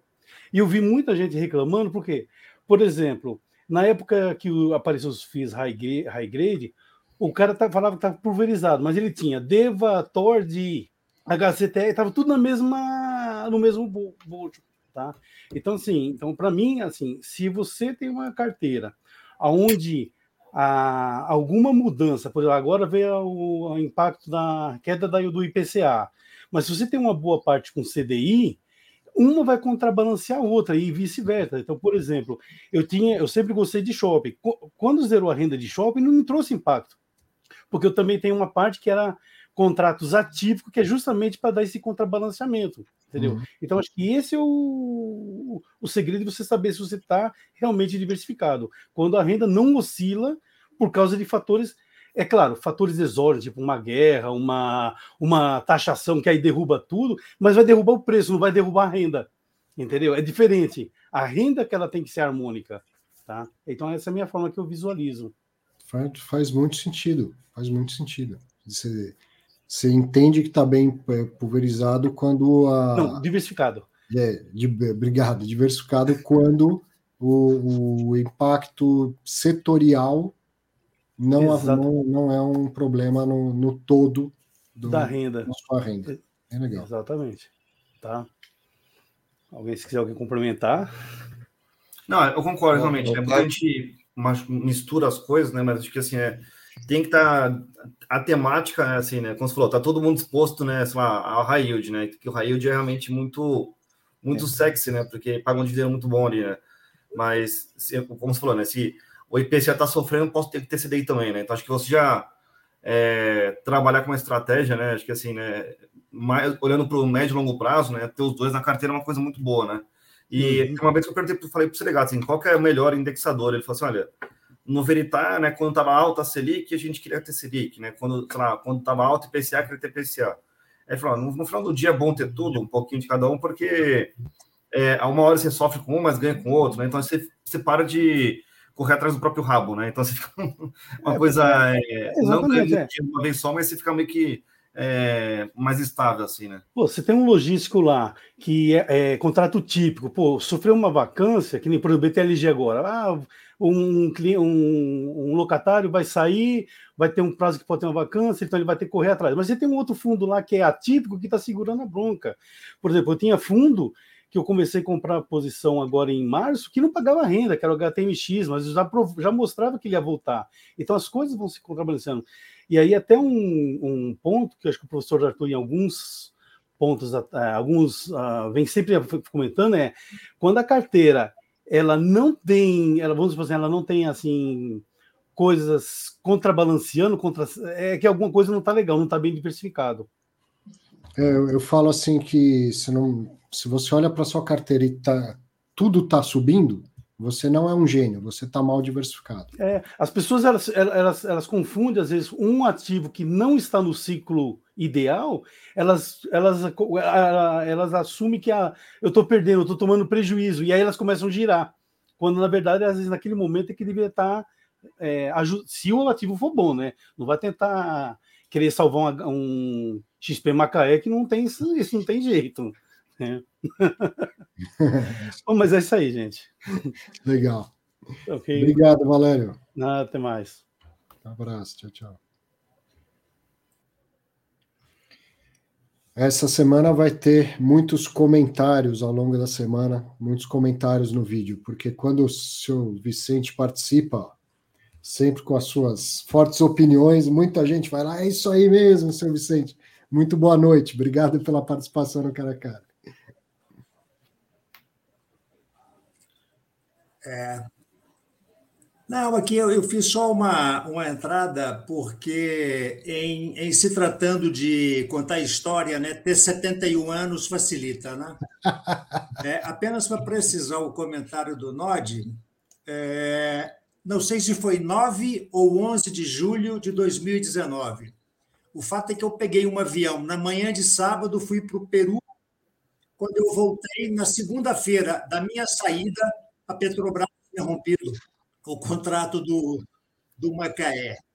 Então, eu assim, acho que foi assim, nove, porque foi, foi um foi feriado. Uma declaração ruim, mas tudo somado, eu acabei recebendo por um período os rendimentos, perdi algum dinheiro, e PCA parte sobre o valor histórico, mas não foi valeu apenas como um aprendizado, porque na verdade foi o primeiro fundo que eu comprei e também me ajudou a aprender como lidar com a gente autônomo, entendeu? Então, foi um duplo aprendizado. Ó, eu vou então Conhecer a FI e, e, saber lidar com a gente autônomo. Mudou de nome de gerente, né? Não era mais gerente, agora é agente autônomo. Aproveitando seus 71 anos, o senhor deve se lembrar da época que a Petrobras estava para anunciar que ia encontrar petróleo na Amazônia, não é verdade?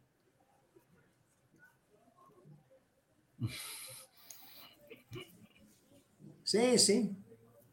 Bom, de todo época... modo, é, acho que foi, como você falou antes, né? Para aprender eu compro, né? Então eu, eu, eu fui apresentado a essa oferta, acabei aceitando depois uhum. disso, continuei fazendo outras coisas, mas aí já eu praticamente não. Nem sei mais onde anda meu agente autônomo, porque eu não. Me tornei independente, entendeu? Sim. Mas é isso aí, eu acho que foi, foi uma boa oportunidade, eu aprendi. É, e, e o mercado tem essa, essas coisas também. Ah, certamente tem gente que ganhou dinheiro com esse fundo e que pode ganhar dinheiro ainda com esse fundo. Sim, sim. Mas é a, a, aprender, a entender essa questão de que a gente não compra contrato, compra o um imóvel tal, isso é só com o tempo mesmo, só, só com a prática, né? No começo é muito sedutora a ideia de que você tem um grande inquilino, então não vai dar problema nunca. Aí depois é a gente aprende. Ok. Foi um prazer revê-los. Prazer é, é meu. Obrigado. Sempre. Muito obrigado. Tchau, tchau. E, e, é engraçado, né? Isso lá no, no BTG, eu atendi muito cliente ali, mesmo estando no research, fazer alguns calls. E eu sempre perguntava como ele tinha começado e tal, para tentar entender ali a cabeça, assim, 99% começava um fundo de CRI que estava pagando 1,30, 1,5, 1,60. 99%. Assim, 1% não começava com uma carteira 60-40, tijolo ali, 1% que, que que acabavam assinando a carteira que já estava disponível. Que também pegava ali o que já estava pronto, bom, se você que está dando certo, então vai. E aí os outros 99 pegava 3, 4 fundos de CRI que estava pagando 1.5, 1.6 e, e aí dá no que dá, né? Olha que interessante sobre diversificação, opinião do Walter Cardoso. Ó. Diversifique por setor. O número de fundos em si não importa. Sempre cabe um fundo novo. Existem hoje vários setores interessantes, né? Educacional, saúde, multifamily, desenvolvimento. Sim, às vezes você pode ter lá 20 fundos e desses 20 fundos você tem dois, três setores diferentes só e acaba ficando muito concentrado. Né? Legal. Mais, mais uma, uma boa participação, Walter. É o que eu falo da, da diversificação em vários níveis. É, não é só em quantidade de fundos, é em tipo de fundos, inclusive fora de fundos. Eu quero dizer aqui. Ah, sim, ah, partindo, partindo do cenário aonde se materialize o risco da tributação sobre os rendimentos de FIIs, quem está uhum. 100% FII está muito mais exposto e será muito mais impactado do que quem está 50% FIIs, que vai estar tá mais exposto do que quem está 25% FIIs. É, é, é, a diversificação ela tem que ser em vários níveis e depois de um certo patrimônio, inclusive no nível ainda mais macro, que é em países. Que Sim. Se você tem fundo imobiliário, tem ações no Brasil e tem tesouro direto, você está 100% no risco Brasil. E aí, dependendo do seu, do, de um certo patamar de patrimônio, já começa a fazer sentido diversificar também esse nível de risco. Então, sim, a diversificação tem que ser em, em, em tantas camadas quantas você consiga, digamos assim. Perfeito. Canal Lei, boa noite. Boa noite. Tudo bom? Pode ouvir? É o seguinte, é, uma das coisas que, conforme eu fui é, alocando os ativos na carteira, eu percebi uma certa sobreposição que começou a acontecer. Uhum. Tanto os fundos imobiliários quanto algumas empresas passam a explorar setores semelhantes. Isso acontece, por exemplo, no setor de shoppings, no setor de logística e o desenvolvimento imobiliário, e mesmo a questão do, do residencial. Considerando que está ocorrendo essa sobreposição e os fundos imobiliários já não têm mais aquela regra, aquela trava de alavancagem, o que era, pra, na minha opinião, um dos principais diferenciais em relação às empresas, possibilidade de tomar dívida, o que é que resta como critério para você diferenciar um do outro? Diferenciar uma ação de um fundo imobiliário? Não, é diferenciar que as empresas, ah, os fundos imobiliários estão adotando uma estrutura muito parecida com as empresas Sim. e estão explorando os mesmos setores. Então, o que é que uhum. sobra para diferenciar um do outro? É que assim, acho que a diferença, né, vamos dizer assim, o, a, a, ação, né, vamos dizer assim, ela tem uma taxa de gestão, entre aspas, né, que é o DNA da companhia ali, e, e, e, o fundo imobiliário tem realmente a taxa de gestão ali, então é acho que é uma estrutura mais enxuta ali do de fundo imobiliário, né. É, a, você vai assim, vamos dizer, a ação ali, ela tem um plano de crescimento, né, ali, e o fundo imobiliário tem um plano mais de renda, né, então acho que assim, é, cada um tem a sua proposta, né? Assim, se vê a Multiplan né, fazendo novos shoppings ali, você não vê, né? Fundo imobiliário também fazendo é, novos shoppings. Então, é, a oferta em ação é uma coisa muito mais simples, tá? E a oferta em fundo imobiliário é uma coisa um pouco mais é, dolorosa na minha visão, tá? Então, assim, acho que tem, né? Assim, acho que diferenças, né? E acho que o ponto, assim, na minha visão, o, o, o, mais importante, assim, né, acho que assim, sendo, né, assim, ação, sendo fundo imobiliário, é você entender que o cara quer fazer ali, né, o, o time de gestão quer fazer, uhum. né, e realmente dá para você ver, tem gente que não quer se alavancar, né, em fundo imobiliário, né, assim, acho que não faz sentido, etc e tal ali, e tem gente que faz tudo mais um pouco, né, então acho que assim, é, é, é mais entender, assim, acho que é, o, o que você, né, tipo, o que a pessoa, né, como gestor do fundo, ou, sei lá, né, controlador da, daquela ação ali, daquela empresa, se propõe a fazer, e se você confia né, na, no toque de do que ela está fazendo. Acho que essa é a minha, essa é a minha visão, assim, né? Acho que. É, mas como se fosse assim, tá? tem o, o shopping Genópolis, né? Tem na bolsa, né? Via Iguatemi, tem na bolsa via é, o SHPH11. Então, o Parque Dom Pedro também. Né? Tem na, na Sonai e tem na, no, no, no Fundo também. Então, acho que é, a diferença mais é, como chama? qual é a proposta de cada um, né? Assim, o HGPO, por exemplo, né? não vai se alavancar, o HGPO né? não vai entrar no, no HGRE, então assim, é... e o HGRE pode comprar e vender ativos, né? Assim, você pega, sei lá, o, a BR Properties ali, ela vendeu, ela falava do NV dela, né? Que entre aspas seria o VP dela ajustado, né? Várias vezes, né? Que estava descontado, não sei o que lá, ela vendeu, né? Um monte de ativo abaixo do, do, do NV dela, né? do NV dos ativos ali. Então, é, eu achei ruim, né? Assim, mas aí o, no, no fundo imobiliário, acho que as, as, pessoas vão xingar mais, né? Vamos dizer assim, no final do dia. É, então, xinga o patrimonial só. Então, é, então acho que assim, na minha visão, cada um tem a sua, como chama? Cada um tem a sua assim, proposta ali, né? Mas é, o, o que mais importa, na minha visão, principalmente para a dívida, né? É, é, a confiança que você vai ter no time de gestão. Tá? Então, o fundo de crédito, lá você tem dinheiro no fundo de crédito, não tem fundo de CRI ou tem fundo de crédito, não tem fundo de crédito. Então, é, são coisas que são similares e, e, sim, acho que tem que ter esse questionamento, né? Ah, é, e outra, não tem comparação, né? Nível de alavancagem de SA, assim, 15, 20 vezes, assim, e os fundos imobiliários, assim, então, o, último estudo que a gente fez no BTG estavam bem saudáveis, e as operações foram feitas devido a questões de não conseguir emitir, aí o cara perde o melhor momento que ele pode comprar, e aí ele está com, uma, tá com uma oportunidade de dívida barata, então. E aí o gestor, você comprou o gestor e você compra o fundo, mas a gestão, né? No caso aí, alguma, tem algumas trocas né, nesse meio, de, pode acontecer, mas tem gestores que são mais, mais agressivos, outros que não, não fazem de jeito nenhum. E, e aí cabe a você pensar, não, mas eu não acho que o fundo imobiliário tá, tá, tá com essa sobreposição de estratégia, porque agora colocou o pé de 20, 30% de alavanca. Claro, 80%, eu acho que tem, uma, tem algumas distorções né, pontuais que eu concordo, mas acho que no geral ainda é bem saudável. Se eu puder incluir, bom, até primeiro dar um abraço aí para o que está sempre nas nossas lives, está sempre, sempre participando aí, sempre interagindo. Obrigado pela tua participação nas lives, mas uh, tem, tem, tem uma diferença que ainda não foi lembrada. Uh, as empresas podem naturalmente se alavancar mais, até porque para elas pagar é mais fácil, porque elas podem reter os seus lucros, coisa que o fundo imobiliário não consegue.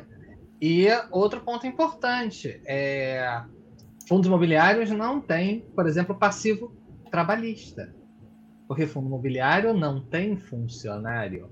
Então, essa é uma vantagem dos fundos imobiliários. O fundo imobiliário não tem funcionário. O fundo imobiliário contrata o gestor do administrador para fazer as atividades, mas qualquer passivo trabalhista, qualquer briga de sindicato, qualquer contratação, demissão, processo na justiça, etc., é do gestor, é do administrador, no, no CNPJ deles, no caixa deles, etc. O fundo imobiliário não passa por esse tipo de, de problema que em alguns segmentos é significativo. Interessante. Sim. Então veja que são, são muitos, muitos essas diferenças. Talvez os que mais chamam a atenção seja em relação à distribuição de lucro. O fundo imobiliário tem que distribuir 95% e a companhia pode reter o quanto ela quiser, na verdade, né? A questão da alavancagem em um e a, e a dificuldade de alavancagem no outro. E o, o André comentou aí também que ó, a isenção interna, né? O fundo imobiliário ele tem uma, uma eficiência fiscal bem maior do que uma empresa. E a ideia é que, em troca disso, a estrutura tem que distribuir praticamente todo o lucro e ser pulverizada. Então, isso vem da, de como nasceram os REITs e, e ao, os países, ao irem replicando, trouxeram isso para dentro.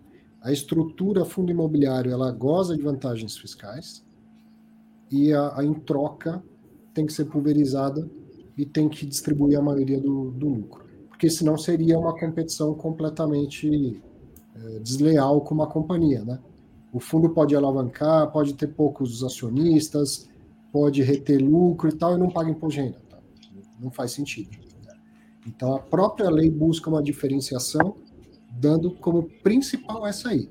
Aí depois você vai entrando nos detalhes jurídicos, chega né, nessa estrutura da casca do fundo, que é diferente de uma empresa como o Nod falou. Tem no, no, no, jurídico você vai chegando a cada vez mais detalhes, né? Mas as principais são essas da, da estratégia de um, um é obrigado a distribuir e tem vantagens fiscais, o outro pode reter o quanto quiser e não tem vantagens fiscais. Obrigado aí. Imagina, um abraço. Um abraço. O Losnak, você falou disso faz um tempo. O João Carlos quer saber o que, que é esse fundo ASMT11. É o Corb 11, né? Que mudou de nome agora que o, o Asa comprou, né? O, a casca lá. É a galera que trabalhava no JSRE, né? O, o, o Martim lá e o Guilherme lá, eles saíram, né? Foram fazer o Corm 11. É, eles alavancaram o fundo, né? como que chama, né, entre aspas, aí, pelo que eu entendi, né, aquele incentivo né, da galera que estava ancorando o fundo para ter o dividendo mais é, alto lá no começo ali. E a ideia realmente é comprar ativos né, físicos ali. E o que eles compraram foram basicamente né, assim, ativos né, com aluguel bem amassado, que o risco de cair era muito baixo. Né? Então, era uma tese, vamos dizer assim, acho que por hora, né? Vamos dizer assim, uma tese realmente de ter uma revisão positiva aconteceu, né? Não teve também dor nenhuma durante a pandemia ali, mas acho que o grande desafio agora é aumentar a liquidez do fundo, né? O fundo não está com uma liquidez boa ainda. Legal. Ó, uma rapidinho simples da gente responder. O DB Souza quer saber, ele vendeu cotas com lucro, mas dá, o DARF dá menos de 10 reais, né? Então, o que, que ele faz? Guarda essa anotação aí, e o dia que você tiver um DARF de mais 10 reais para pagar, você paga junto. Pode ser com venda de ações, com seja lá o que for. Tem um DARF de mais 10 reais, aí você vai lá e coloca os 8, 9 que você tem a pagar aí, tá? Não tem prazo de validade para isso. Quando tiver oportunidade, com o DARF, você paga, inclui lá e resolve o problema. O Phineas Paper falou que foi, foi lá no, no MUB3, no, no, Museu da B3, e fez inclusive a visita guiada, Museu Padrão Internacional. E que figura o Agnaldo. Pô, eu já só endosso o que você tem a dizer. O Agnaldo é um cara sensacional. Que figura o Agnaldo Ferreira Dias, há 41 anos, desde 81, atuando no espaço desde operador até a parte educacional quando o Agnaldo já estava lá na outra estrutura antes que tinha um pregão simulado e tal, e sempre, todo dia, aquela, aquela simpatia, aquela paixão. O Agnaldo é um cara sensacional. E o, o museu, então, cara, coisa é, nova e, como você disse, aí, moderna, né? Padrão internacional. Todo mundo tem que conhecer, vale muito a pena. O Nod, quando vier para São Paulo, vá lá. E Losnak e Danilo já deviam ter ido conhecer o Museu da B3. Todo, aberto todo dia durante a semana e, e sábados alternados.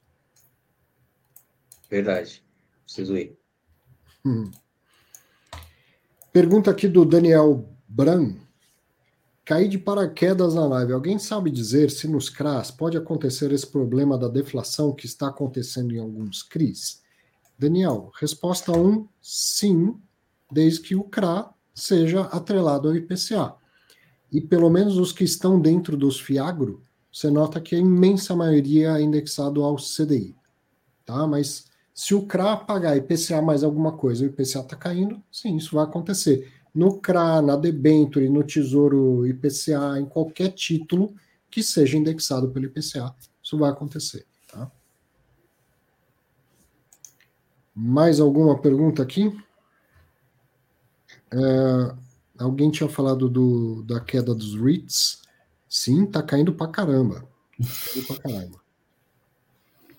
É, que quando o juro sobe, né? Assim, acho que é um ciclo que a gente viveu aqui né, em 2015, né? O ciclo que a gente também viveu, né? Acho que é, dessa alta de juros, né? Foi de 2, né? Para 3,75, né? Então, assim, é, o, a galera penaliza, né? Ativo de risco, né? Quando o juro sobe, né? Então, tá acontecendo nos Estados Unidos lá. Você acha que ali realmente não tem uma visibilidade clara de quando que vai encerrar né, esse ciclo de alta, né, onde que tá, onde que vai, etc e tal ali. Então a galera tá punindo, né, assim, de maneira geral, esses ativos de risco, né, e obviamente o REIT está tá incluso lá dentro. Então esse é um, é um grande desafio, né. Pergunta do Alan: pode compensar entre fundo imobiliário e Fiagro? Pode, Alan. Nota aí, abre o seu programa da Receita. Você vai reparar que já esse ano já tinha lá operações com fundo imobiliário e Fiagro. Então, a própria Receita coloca tudo junto. Deixa eu ver se tem mais alguma dúvida aqui.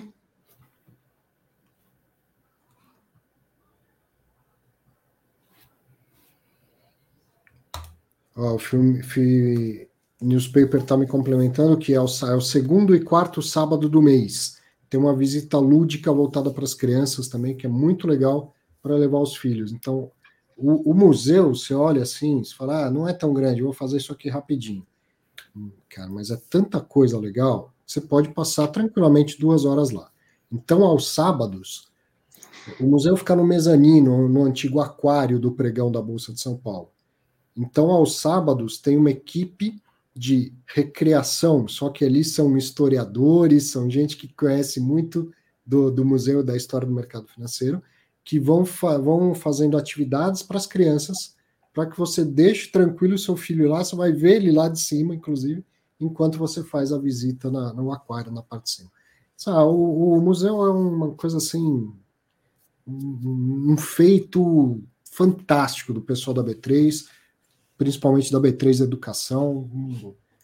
É, sei lá, só, só vendo aquilo mesmo. Parece que eu fico aqui exagerando e tal, não, só vendo aquilo. É uma coisa maravilhosa que, que a B3 conseguiu colocar de, de, de presente aí para São Paulo. Né?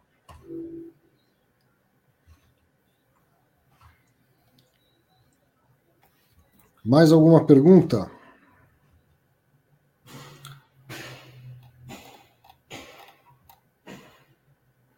É, aqui o João está lembrando desse canal, tem um canal chamado Não Seja Manada, que conta a história de alguns fundos imobiliários. Eu, eu só não sei se, se está sendo atualizado, mas tem, tem, tem umas histórias é, interessantes no, no canal. Uh, pergunta do Caio sobre a amortização do Galg. Eu precisava resgatar aqui, Caio.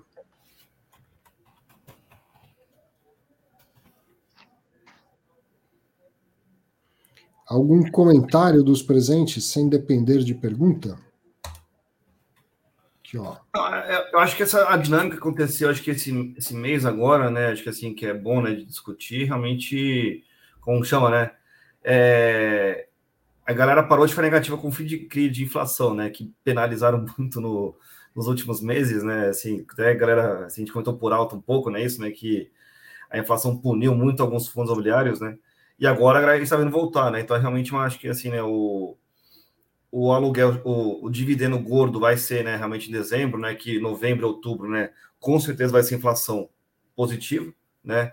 Mas, obviamente a infla... o, o dividendo a ser pago, né? Assim, é, o gestor tem um pouco de maleabilidade ali, né? Mas inevitavelmente o dividendo a ser pago, acho que assim, já passou o low, né? O pior já, já passou, né? Então, acho que vamos ver para frente, né, como que as coisas ficam, obviamente, mas é, acho que é um ponto para levar em consideração, né? Acho que assim, é, o mercado estava muito preocupado, né? Muito pessimista ali, né? Muito investidor falou assim, pô, né? Tipo, o fundo está inadimplente, né, deu, deu, quebrou, não sei o que lá, né? Muita gente começou também, acho que é, esticar as coisas demais ali e agora tá, tá tendo uma, uma mudança, né? Assim, acho que esse é um ponto na visão de é, positiva, né, para a indústria, né? Acho que assim, a galera aprende, né? Assim, acho que na prática, né? Assim, como até o Felipe Ribeiro falou na live dele, né? Que inflação, né? Assim, arrefecer é positivo, realmente é positivo, né? Assim, não dá para você trabalhar, né? Num cenário base que você vai ter inflação, sei lá, de 1% ao mês para sempre, né? Então, acho que é, as pessoas é, acho que vão, vão aprendendo isso, né? Mas acho que a, a, a novidade, na minha visão, né, nessa última semana foi isso, né? É, e, e, ainda pode vir, né? Mais um, mais um mês de deflação, então aí tem a questão de regime caro de competência. Acho que não vai entrar tanto no, no detalhe aqui, mas que vários fundos vêm acumulando resultados e, e devem realmente distribuir mais realmente em dezembro. E acho que tem que olhar no, no panorama do ano todo e para os próximos períodos, né? Então, o cenário do Brasil sempre é inflação mais. Então, e aí abre oportunidades que a gente vive falando ali nos relatórios e tal, lives, e não só para gasto e ganho de capital pouco, porque acho que o mercado meio que já comprou essa ideia de que não tem tanto fundo assim tão descontado, por mais que tenha caído 60%, 80% do, dos dividendos, a gente vê assim caindo o preço, mas não assim no cenário de desesperador, assim, seria o, o, a pandemia dos CRIs aí nesses últimos quatro meses aí, o que eles não viveram no, nesses, nesses meses de 2020. Ó, o Caio tá. Deixa eu agradecer o, João que mandou aí umas Heineken pra gente. Obrigado, viu, João? Legal que você esteja gostando e aproveitando. Pergunta do Caio era sobre a necessidade de pagar amortização com emissão na estrutura do GALG. Isso não ocorre. Ó, passo a bola para os nossos analistas, que eu, eu nem sabia disso, tá? Se por acaso o Losnak e o, e o Danilo acompanham nesse nível de detalhe o GALG, eles vão poder comentar. Mas eu realmente não, não sabia. Eu, eu, acompanho mais os fundos que eu faço realmente o valuation, que entra nos meus critérios aí, são quase 50 fundos, ah, e aí tem questão de liquidez, número de ativos, a gestão, então esse daí eu não, não acompanho nessa vírgula, não. Legal. Ó, um que, que. Outra pergunta simples aqui, ó. O Alan pergunta se os Fiagros vão poder entrar no índice Suno 30. É, Pela metodologia do Sol 30, não, né? Mas acho que é, a indústria de fundo de Viagra está pequena ainda, né? Tem 7 bilhões, né? Mas não sei, 7 bilhões de reais mais ou menos, né? O fundo imobiliário tem uns 150, quase uns 160. Então acho que é, quando crescer bastante, vai ter bastante né, ticker ali, dá para você fazer um índice também né, de, é, de, de agro, né? Mas acho que juntar no mesmo ticker não faz sentido, não. Pergunta aqui do Humberto, aí também passo a bola para os analistas. Ele quer entender a queda do DEVA 11. No relatório falaram que o fundo tinha proteção contra a deflação e o rendimento caiu mais de 50%. Alguém sabe algo? E aí, Humberto, precisa separar assim, queda de cota com queda de rendimento, né? Queda de, de rendimento é, é o gestor. Queda de cota, N fatores que, do, dos quais o gestor não tem, não tem é, controle, né? Tem, é, de cota realmente não, mas rendimento, a proteção contra a deflação, às vezes é proteção contra o IPCA negativo, por exemplo, que tem aí os fundos da Valora, por exemplo. Então, uhum. É, e, aí, e aí, assim, se o IPCA foi negativo, ele é considera zero, e aí ele vai pegar só a parte do cupom, e aí, vai, aí você pega essa parte do cupom que é baixa, vezes o número, e aí vai dar um valor que é 50% da, da distribuição. É.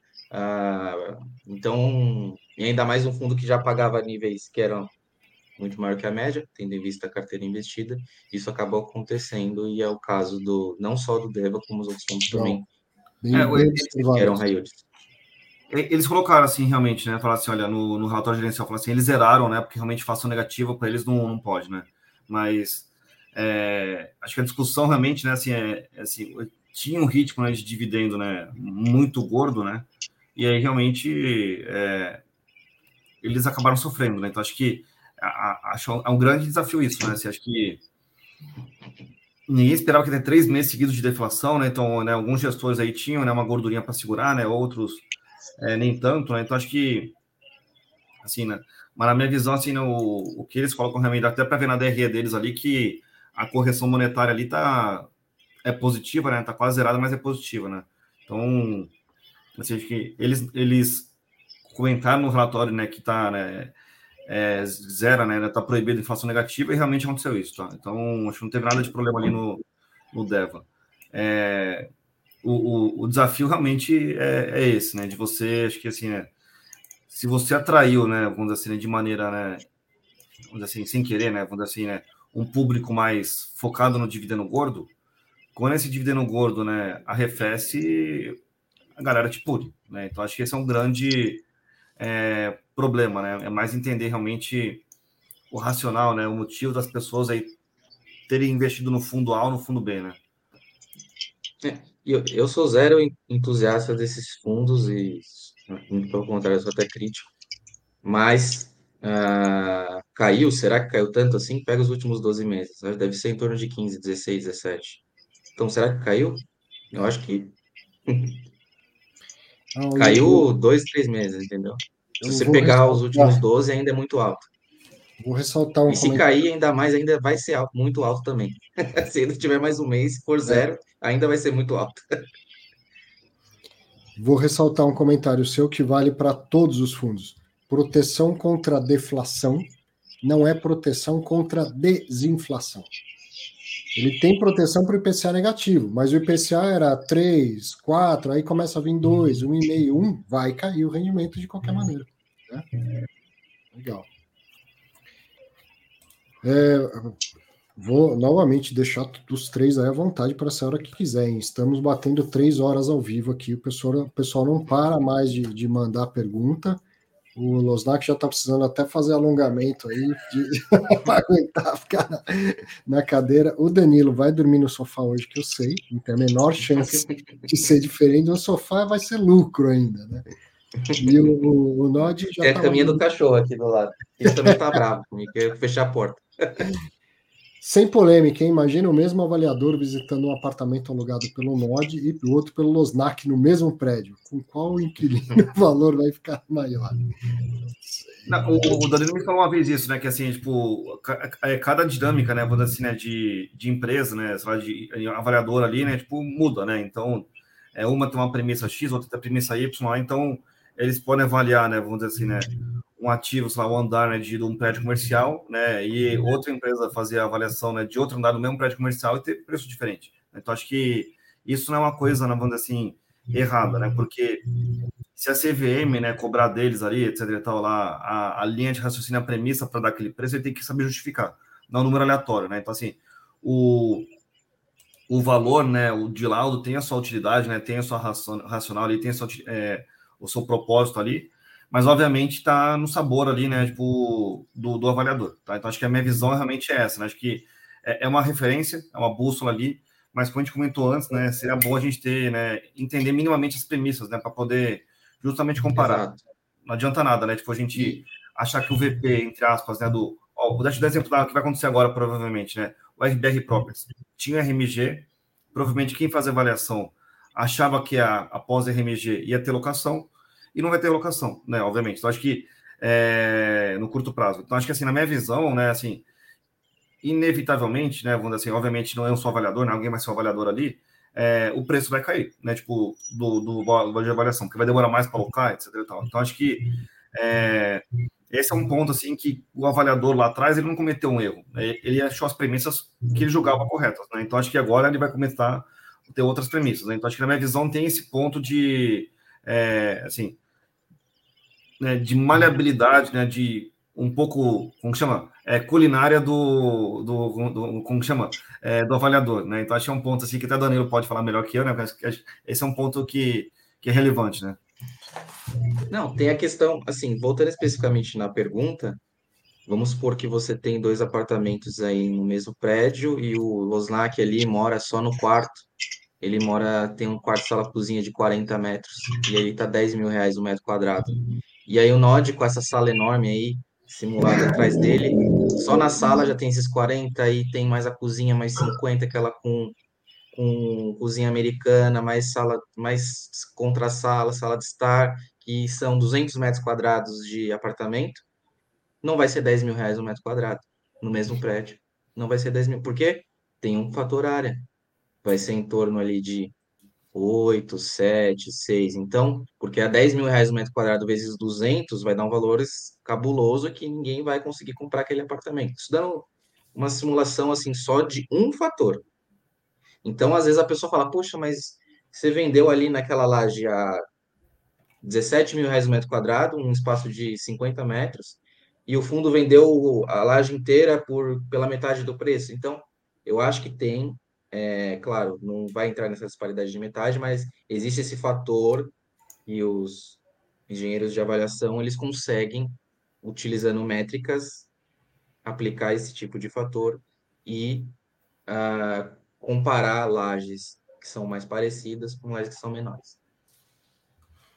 Danilo, pergunta do Leopoldo para você: quantos fundos você acompanha no detalhe? Curiosidade, pois isso implica na confecção da carteira. Sim, são no detalhe valuation, fluxo de caixa, DRE, todos os ativos, uh, mais uh, são em torno de 50, alguns 50 e poucos, 52, 53 no detalhe. No geral, assim, eu tenho todos assim filtrados, etc, mas assim, no detalhe realmente que eu consigo escalar, vai chegar mais uma pessoa que vai me ajudar a expandir um pouco mais. Mas eu acho que assim, na minha visão, imobiliária já são os 50 melhores que a gente tem hoje. Uh, desses 50, eu fiz um outro filtro e separei em três carteiras, você vai ter 26 fundos em três carteiras, e cada carteira com um perfil diferente de investimento. E, e as recomendações estão todas descritas conforme cada perfil. Valeu. Já que o pessoal está implicando aí, brincando com o fato de que ah, é, o Nod tem um escritório bonito, o Danilo Atenção, agora. O pessoal da, da live também catucou, então agora eu vou solicitar. Vou fazer, vou fazer uma coisa que eu nunca fiz em uma live aqui. Posso, Arthur? Manda ver.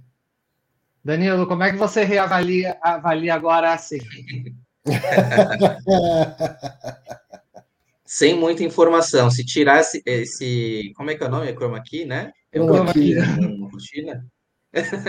tirar a cortina, tiver uma sala que é maior que essa, se você quer demonstrar mais humildade, o metro quadrado vai ser menor do que o do Losnak se estiver no mesmo prédio e uma área, uma área menor, no caso. Atenção, você que agora conheceu o, o segredo do Node, mande uma foto de fundo do que você quer ver. Você quer ver o Nod aonde? Em Dubai? Quer ver o Nod na, no, nas pirâmides do Egito? Mande aí o fundo que você quer ver o Nod aparecer fatos relevantes numa próxima. O SBS está lembrando aqui, ó, toda quarta, oito e meia, conteúdo do Fique Tranquilo, pessoal de Brasília, Grande, Otimar e Elon, recomendadíssimos. Acompanhem lá também, muito bem lembrado. Bruno, boa noite. Caso dê tempo, você poderia esclarecer um pouco sobre o papel do agente fiduciário nos fundos de crédito? Abraço. O Bruno, o agente fiduciário é um cara importantíssimo nos produtos de crédito em geral, né? Desde as debentures, do, dos CRIs, dos CRAS, tudo, tudo tudo mais aí que se encaixa nessa nos FDICs e tal. Qual é o papel do agente fiduciário? É ser um cara para estar lá a, de acordo para defender o interesse dos credores, do credor do CRI, do credor da debenture, do credor do CRA. Então ele tem um papel importantíssimo de no geral assim, não é ele que vai acompanhar lá, que vai validar se está tudo certo na é, na originação, tudo aqui, mas ele, ele tem uma certa responsabilidade em relação a isso, e principalmente se o bicho pegar. Se der problema de crédito e tem que executar e tal, ele vai lá brigar a favor do, do, do cotista, né? do, do credor do, do título de crédito. Então, ele é, é um, um prestador de serviço muito importante, que são daqueles que a gente né, não costuma nem saber quem é, mas é um cara que é muito importante, na, principalmente na hora que as coisas começam a dar errado. Para tudo, para debenture, CRI, CRA, para tudo. É, o Luiz perguntando se tem REITs de papel nos Estados Unidos, assim como tem aqui no Brasil. Tem, já foi muito maior, hoje em dia é uma parte menor da, da indústria, mas tem. O, o Nod, o Thiago quer mais um ineditismo. Você já girou a sua carteira aqui no Fatos Relevantes? O Nod e Danilo já giraram a carteira no Fatos Relevantes? Eu já vi você girando, Arthur. É, eu, minha carteira é digital, como é que, que gira? É aproximação. Vamos lá. Aí, ó, vou ter que girar a carteira. Vamos lá, vamos lá, vamos lá. Danilo é. vai girar a carteira no Fatos Relevantes. Ó.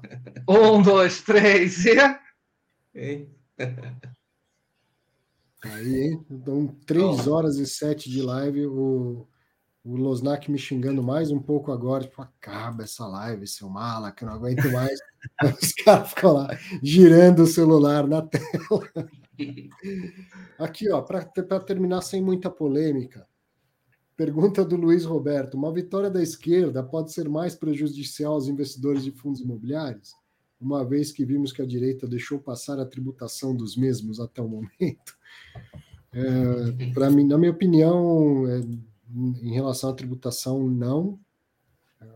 O Guedes tinha interesse de tributar os fundos imobiliários, daí saiu do texto da reforma, e os dois estão dizendo que vão tributar os dividendos.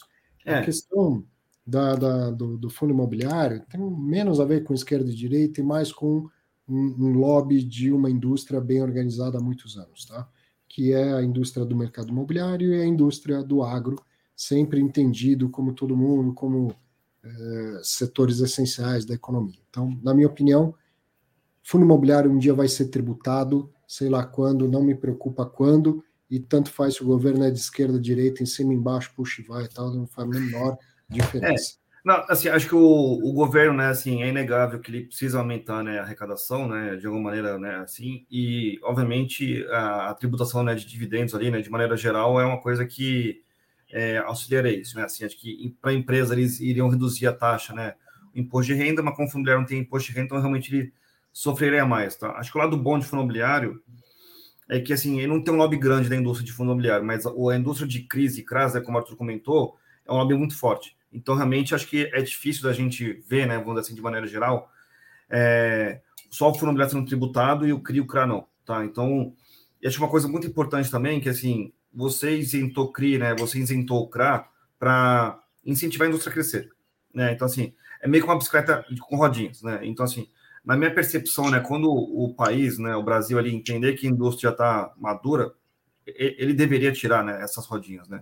Mas como o Fiagro surgiu agora, né, e também está isento, então, assim, acho que é estranho você viabilizar um produto isento, né, e querer punir, né, o, o, primo dele, né, assim, acho que no curto prazo, tá? Então, assim, acho que eu concordo que a criatividade do governo, né, seja federal, estadual, né, municipal ali, para meta tributa sempre boa, né, mas, assim, eu acho que não vai ser uma coisa que acontecer agora, tá? Assim, acho que é, quando você vê, assim, as pessoas, né, que investem em fundo imobiliário, né, muita gente, assim, acho que é, tem pouco patrimônio, então não é uma coisa, entre aspas, né, de, de rico, é né, uma coisa mais diversificada ali, né? Então, acho que, assim, é, não faz sentido né, você incentivar né, a população a poupar, a ter uma renda mensal e, e depois aí querer punir. Tá? Então, acho que é um ponto, assim, na minha visão, que assim, quando a indústria estiver, entre aspas, né, madura, eu, vejo, eu não vejo problema nenhum né, em, em tributar, né? Mas, obviamente, acho que a gente não está nesse momento ainda, tá? Então, acho que esse é um ponto, assim, na minha visão, tá? É, lembra. Comentário tem... sobre esquerda e direita. Posso, Arthur? Manda ver. Vou compartilhar uma tela aqui, se você puder aprovar. Só que eu tenho que escolher aqui a tela certa. Quero essa. Não sei se vai estar com a minha qualidade, que eu fiz aqui rapidinho enquanto o debate seguir. Acho que aqui tá bom. É, esse é o IFIX. O IFIX de 2013, desde quando ele passou a ser divulgado pela, pela B3, né? Até a, a data de hoje. Até a data de hoje. Uh, e a a cruzinha aí bem no meio da tela é exatamente a. Jane... Opa, seria, peraí, a eleição Bolsonaro foi para janeiro de 18. É, na eleição foi 18, né? Então, Nossa, 1 de janeiro de 2019 foi quando ele tomou posse. Então, vamos botar aqui. Vamos botar aqui. Vamos trabalhar com, com fatos. Uhum. Quanto. Então, aqui a gente tem um período de seis anos, né? De 2013 a 2019, e aqui um período de ah, três anos, né? 19, 20, 21, 22, né? então quatro anos. Ah, tá aqui, esse, esse é o fato. Tá aqui o número do que aconteceu com o mercado de fundos imobiliários no período do PT, claro, não o período inteiro, mas basicamente período, é, dizer, uma, uma boa parte, né, um bom naco, e agora no governo Bolsonaro. Dá para ler isso aqui de inúmeras formas e inúmeras interpretações diferentes. É, foi sim o Lula que tirou a, a tributação sobre, sobre fundos imobiliários. É, até alguém comentou isso agora, pouquinho aqui na, na no chat, que uhum. fundos imobiliários começaram tributados, e foi no governo Lula que foi imposta, a, foi colocada a isenção. E esse é o retrato. Claro que todo mundo pode dar mil argumentos para defender o seu o seu candidato de estimação, o seu candidato favorito, o seu alinhamento político, etc. Eu estou fazendo questão aqui de a, ser pouco opinativo, mas dar a informação. Porque se as pessoas falam assim, ah, porque o governo foi mais assim, foi mais assado. Teve proposta para tributar fundo imobiliário no governo Lula, tem proposta tributária no governo Dilma, tem proposta para tributar no governo Bolsonaro, vai ter no próximo, seja lá quem for, e vai ter no próximo, seja lá quem for. E se o Brasil tiver um golpe comunista, vai ter também. Se o Brasil tiver um golpe nazista, vai ter também. Se o Brasil for invadido pela Argentina, vai ter também. É, o, o receio é o mesmo. E cada vez que surge esse negócio de ah, os fundos imobiliários vão ser tributados, etc., é sempre a mesma história. Todo mundo sempre vem com a vibe de ah, mas dessa vez é verdade. Todas as vezes que aconteceu a ameaça de tributação, por mais que eu fale, gente, essa não é a primeira. Teve o um Jucadei lá, sei 2015. lá, quando foi o do Jocá? 16, 15? Dezembro 15, é. De dezembro 15. E naquela época foi terrível, foi o apocalipse, foi o foi o fim do mundo, etc, etc, etc. É, a indústria está aí, continua crescendo, continua avançando. Ah, não, agora vai ser eleito Paulo Guedes e não sei o que. Está aí. Gente, é, a ameaça de tributação enquanto ela não se materializar, ela vai continuar ameaçando. Ano, a minha média pela minha pesquisa é ano sim, ano não, surge essa história de novo, com mais uhum. é gravidade. Não importa. Se o, o, o, Trump foi eleito presidente do Brasil, ou se o Pepe Mujica foi eleito presidente do Brasil, vai continuar tendo a mesma ameaça até que ela se materialize. Enquanto não voltar a ser tributado, vai continuar tendo ameaça. E ponto. Convivam. Aceitem. Não tem jeito. Ah, mas o candidato XYZ. Gente, vocês acreditam em político? Ah, vá. Bom, com esse clima tranquilinho, a gente encerra fatos relevantes da semana. Mas, olha, foram 3 horas e 15 de aprendizado, de piada, de polêmica, o pessoal comentando aqui no chat a caramba isso, né? De que mesmo fazendo piada a gente consegue passar conhecimento. Losnak, Danilo, Nod, brigadão, apareçam sempre. E isso aqui é que nem que nem estatística, sabe? Uma variável ela tem um comportamento na presença de outras, sabe? Ceteris paribus, né? Os uhum. três são ótimos, os três juntos têm outra química ainda e, e assim por diante. Apareçam sempre. E você que acompanha ao vivo ou que vê gravado também, apareça sempre. A sua presença dá um, um mais química ainda nisso tudo. Obrigado, Nod, Danilo e Losnak. Valeu, Valeu um abraço. Arthur, valeu, pessoal. Tchau, tchau. Para você que acompanhou mais um Fatos Relevantes, brigadão. A gente se vê no próximo final de semana. Assunto nunca falta. Grande abraço, obrigado pela parceria de sempre.